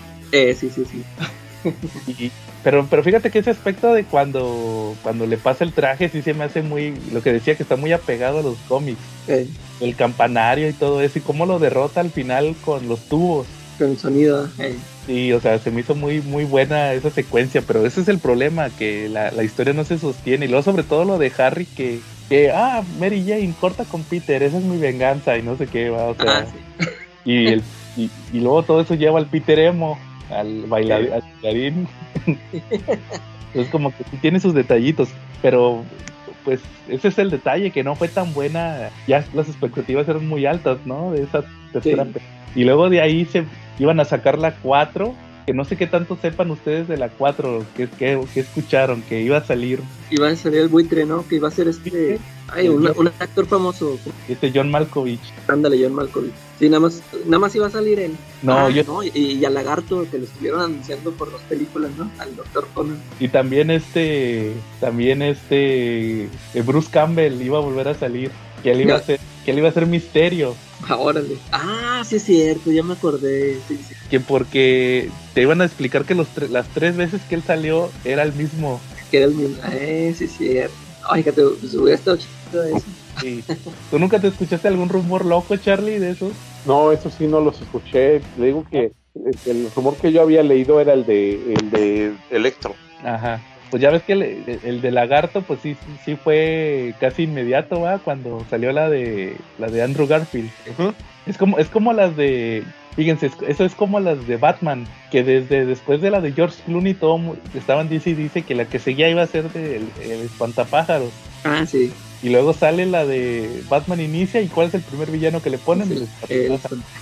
Es como que ya son como que ideas que traen arrastrando, sí. que ya están cambiando los guiones. O sea, los guiones ya están hechos, nomás los están eh, ah, modificando. Y, y, y también saben cuál otra escuché que también iba a salir, eh, bueno, esos rumores que les dije, que iban a recastear a, a Kirsten Dunst, que ahora iba a ser esta Scarlett Johansson, que iba a salir Carnage también. Órale. Venom, iba a salir Carnage y, y, en otra decían que iba a salir esta eh, la gata negra que iba a ¿Y ahí ser quién decían? ¿Quién iba a ser? esta pues quién crees Anne Hathaway Ah, órale. En aquel entonces pa- para todo querían a Anne Hathaway que ella iba a ser la gata negra Y fue. Catwoman. y fue sí fue Catwoman entonces este pues que ya, y lo que tú decías que, que lo que lo querían para dos películas a Lagarto que iban a las iban a rodar en simultáneo y no sé qué la la, la 4 y la 5 y, y, y sí pues esos iban a ser los villanos también también que que este iba a rejuvenecer como las caricaturas. Caricaturas de los noventas el buitre rejuvenecía. Ah, entonces, este, y todo eso decían que iba a salir en esa, pero pues al final ya nunca salió nada. Es, eso, nada más eso decían, pero ya al final la cancelaron, hicieron el reboot de Andrew Garfield y ahí nos quedamos con tres películas de Tobey Maguire. sí. ¿Cómo, cómo ven? ¿Qué, qué, ¿A qué conclusiones llegan con el Spider-Man Tobey Maguire? Pues yo así como, como te digo, yo, yo sí sentí que sí contó una, una historia. A- hasta eso siento que con esta, con la 3, que bueno, pues cierra lo de Harry porque ahí este, se arreglan al final y pues se mueren. Y luego pues Peter y Mary se- siguieron teniendo problemas ahí con Gwen Stacy. Y al final este, pues ahí se reconcilian, pero pues total que no se casaron, pero ahí, ahí, ahí, este, ahí siguieron, ahí como que sí siento ahí de que eh, nos, nos, dejaron sin la, sin la cuarta película, pero sentí ahí como que sí más o menos ahí un tipo de, por eso ahí, ahí la sentí no, no tan, no, no, no, no me quedé así con, como que con ganas de más, o sea, sí me hubiera gustado ver la, la cuarta con todos esos rumores que se, se decían por ahí, pero pues sí, sí, sí estuvo bien la, la trilogía. Uh -huh. ¿Tú, Charlie? Pues me quedo con las dos primeras películas. La tercera, pues ya tuvo sus momentos malos, más malos que buenos. Entonces, pues ya no, ya no me llamó tanto. Y tenía mucho potencial. Porque, por ejemplo, el hecho de que salía también Venom, pues, pues eso le daba así como, como cierto aire, ¿no? Ya cuando llegaste a ver la película y veas todo cómo le habían desarrollado el guion, fue cuando se rompió el encanto finalmente, ¿no? Oye, oye, por cierto, me acuerdo que cuando cuando este que empezaban los rumores de que va a salir Venom o que el traje negro y que sacan la primera foto, la primera imagen de Peter, bueno, de la una araña con el traje negro y, y, yo dije, ese no es el traje negro, ese nomás es una foto en blanco y negro. Es el mismo traje, pero es una foto en blanco y negro. Que sí, al principio sí me molestó que no fuera igualito que en los cómics, ¿no? O sea, pero todo... de hecho sí, sí, sí, hubo fotos con el traje negro. No sé sí, si lo, los, los acabo de ver y este que dice que lo rechazaron que porque se, se veía muy como cómo se llama de esto de de spandex sí de pero así que lo vieron así como tipo sexual de estos. Nada más quizá ándale así. Y sí es cierto sí se ve así muy muy raro. Sí sí sí. Y pues yo creo que está bien para lo que es el traje negro de, de Tobey Maguire. Sí sí este sí sí quedó bien sí es. O, o, sea, tiene sentido, ¿no? De que pues se le pega el, el, el simbionte al, traje, o sea, él traía puesto su traje normal y pues se le pega y por eso se, se ve así todo, ¿no? Si está coherente. Así es, y pues ahí nos quedamos con tres películas de Toby Maguire. Yo creo que sí, fíjate, a mí sí, me, como dices, me gusta de la trilogía. Sí, sí esperaba, creo que como todo el mundo esperaba algo más. Eh, algo, algún cierre de perdido. Si es que sí sale Toby Maguire en la la de Tom Holland te perdió que hagan alguna referencia. Ya ves como lo que pasó con la de con la de esta la animada. Ah, sí. Que tiene como un cierre ahí que va a ver a la Mary Jane, que ya había dicho que ya se había divorciado de Mary Jane, va en la de Spider-Verse. Sí. Es como que ahí va tiene un cierrecillo donde la va a ver. Entonces como como que sí, chido. estaría chido y pues también va a salir supuestamente si sale Tobey Maguire también va a salir Kirsten Dunst pues quién sabe si sí le hagan algún cierre o algo así. ojalá y sí le perdió algún, algún, una escenita. Fíjate, si, si no sale Kirsten Dunst, a mí, a mí se me hace que va a terminar diciendo, así como tú dices, o sea, si hace un comentario, pero a mí se me figura que va a decir de que total quienes se quedaron juntos, porque siempre traían bronca. Ándale, que era la tóxica mayor. Eh. Sí, o sea, ah, se murió la tóxica mayor, ¿qué crees? Y, ya esa Mary Jane como que a, a, mí al final me dejó me dejó mucho que desear Mary Jane de Tobey Maguire te digo como que no era lo que yo esperaba. Sí fue un personaje que, que, que, en general evolucionó pero para lo que estábamos acostumbrados de ella pues no. Y de hecho en los cómics nunca le has visto tanto desarrollo al personaje. Yo creo que nada más en el de en ese de One More Day no que la ves así igual de dramática. Ah sí. Pero fuera de eso no nunca es así. Así como la de como la de Kirsten Dunst, o a menos que alguien nos quiera decir algo de que no, sí, mira en tal parte o algo así. Pero así, así como está, ¿no? Muy contadas las ocasiones que ves este personaje así desarrollado. Es que, que creo que sí hay una novela gráfica, ¿no? sí, ese que se llama, creo que se llama Vidas Paralelas, donde cuentan su origen. Y a lo mejor, creo que ahí sí tiene todo ese drama, o sea, como que lo manejaron todo en esa novela gráfica. Oh, a lo mejor de ahí se basaron. Fíjate que yo te iba a mencionar el de las sagas del traje alienígena, que los números de Amazing, cuando le platica, cuando le dice a Peter que sabe que él es Spider-Man, se van a correr, pero se van a correr al parque y ahí les platica su historia de su vida. Y, y, ahí sí está muy basada lo que vemos en el en el en la 1, por eso te digo, todos los orígenes sí. basados en los cómics, lo que pasa en el papá, que el papá los abandona. Sí. Y acá Mary Jane está bien, en todas las películas le tira al papá. Que el papá no, no, me, no me apoya, que cuando me critican en la obra, haz cuenta que lo está escribiendo mi papá. Entonces yo sí. creo que ahí sí es que es a lo que vuelvo. Yo creo que es el Spider-Man que tiene su origen más apegado a los cómics. Lo que siempre todo el ah, mundo quiere, que, origen sea, que, que, el personaje sea apegado a los cómics. El, el, el, la trilogía de películas que tuvo más origen apegado a los cómics fue Spider-Man. Todos los personajes sí. Son de los cómics. Casi, casi. Sí, se me hace que por, sí, por eso es muy, muy querida, ¿no? Pues yo creo que sí, pero yo cuando los vi yo ni sabía los orígenes de los cómics. y ahorita lo aprecias más eso. Pues yo creo que hay hasta es lo que hay que decir. ¿Al- ¿Algo más que quieran agregar? ¿O acabamos por esta semana? Eh, yo creo que terminamos por esta semana, ¿no? Para irnos al siguiente número la otra semana, ¿no? Al siguiente especial. No, sí, la siguiente semana nos vamos con Andrew Garfield y quieren comentar algo de las de Tom Holland. Que habrá que. Bueno, muy bien. Entonces, si no hay nada más, estuvimos Joe Bonzo Charlie Maguire. Y la calaca Raimi. y nos vemos la próxima semana.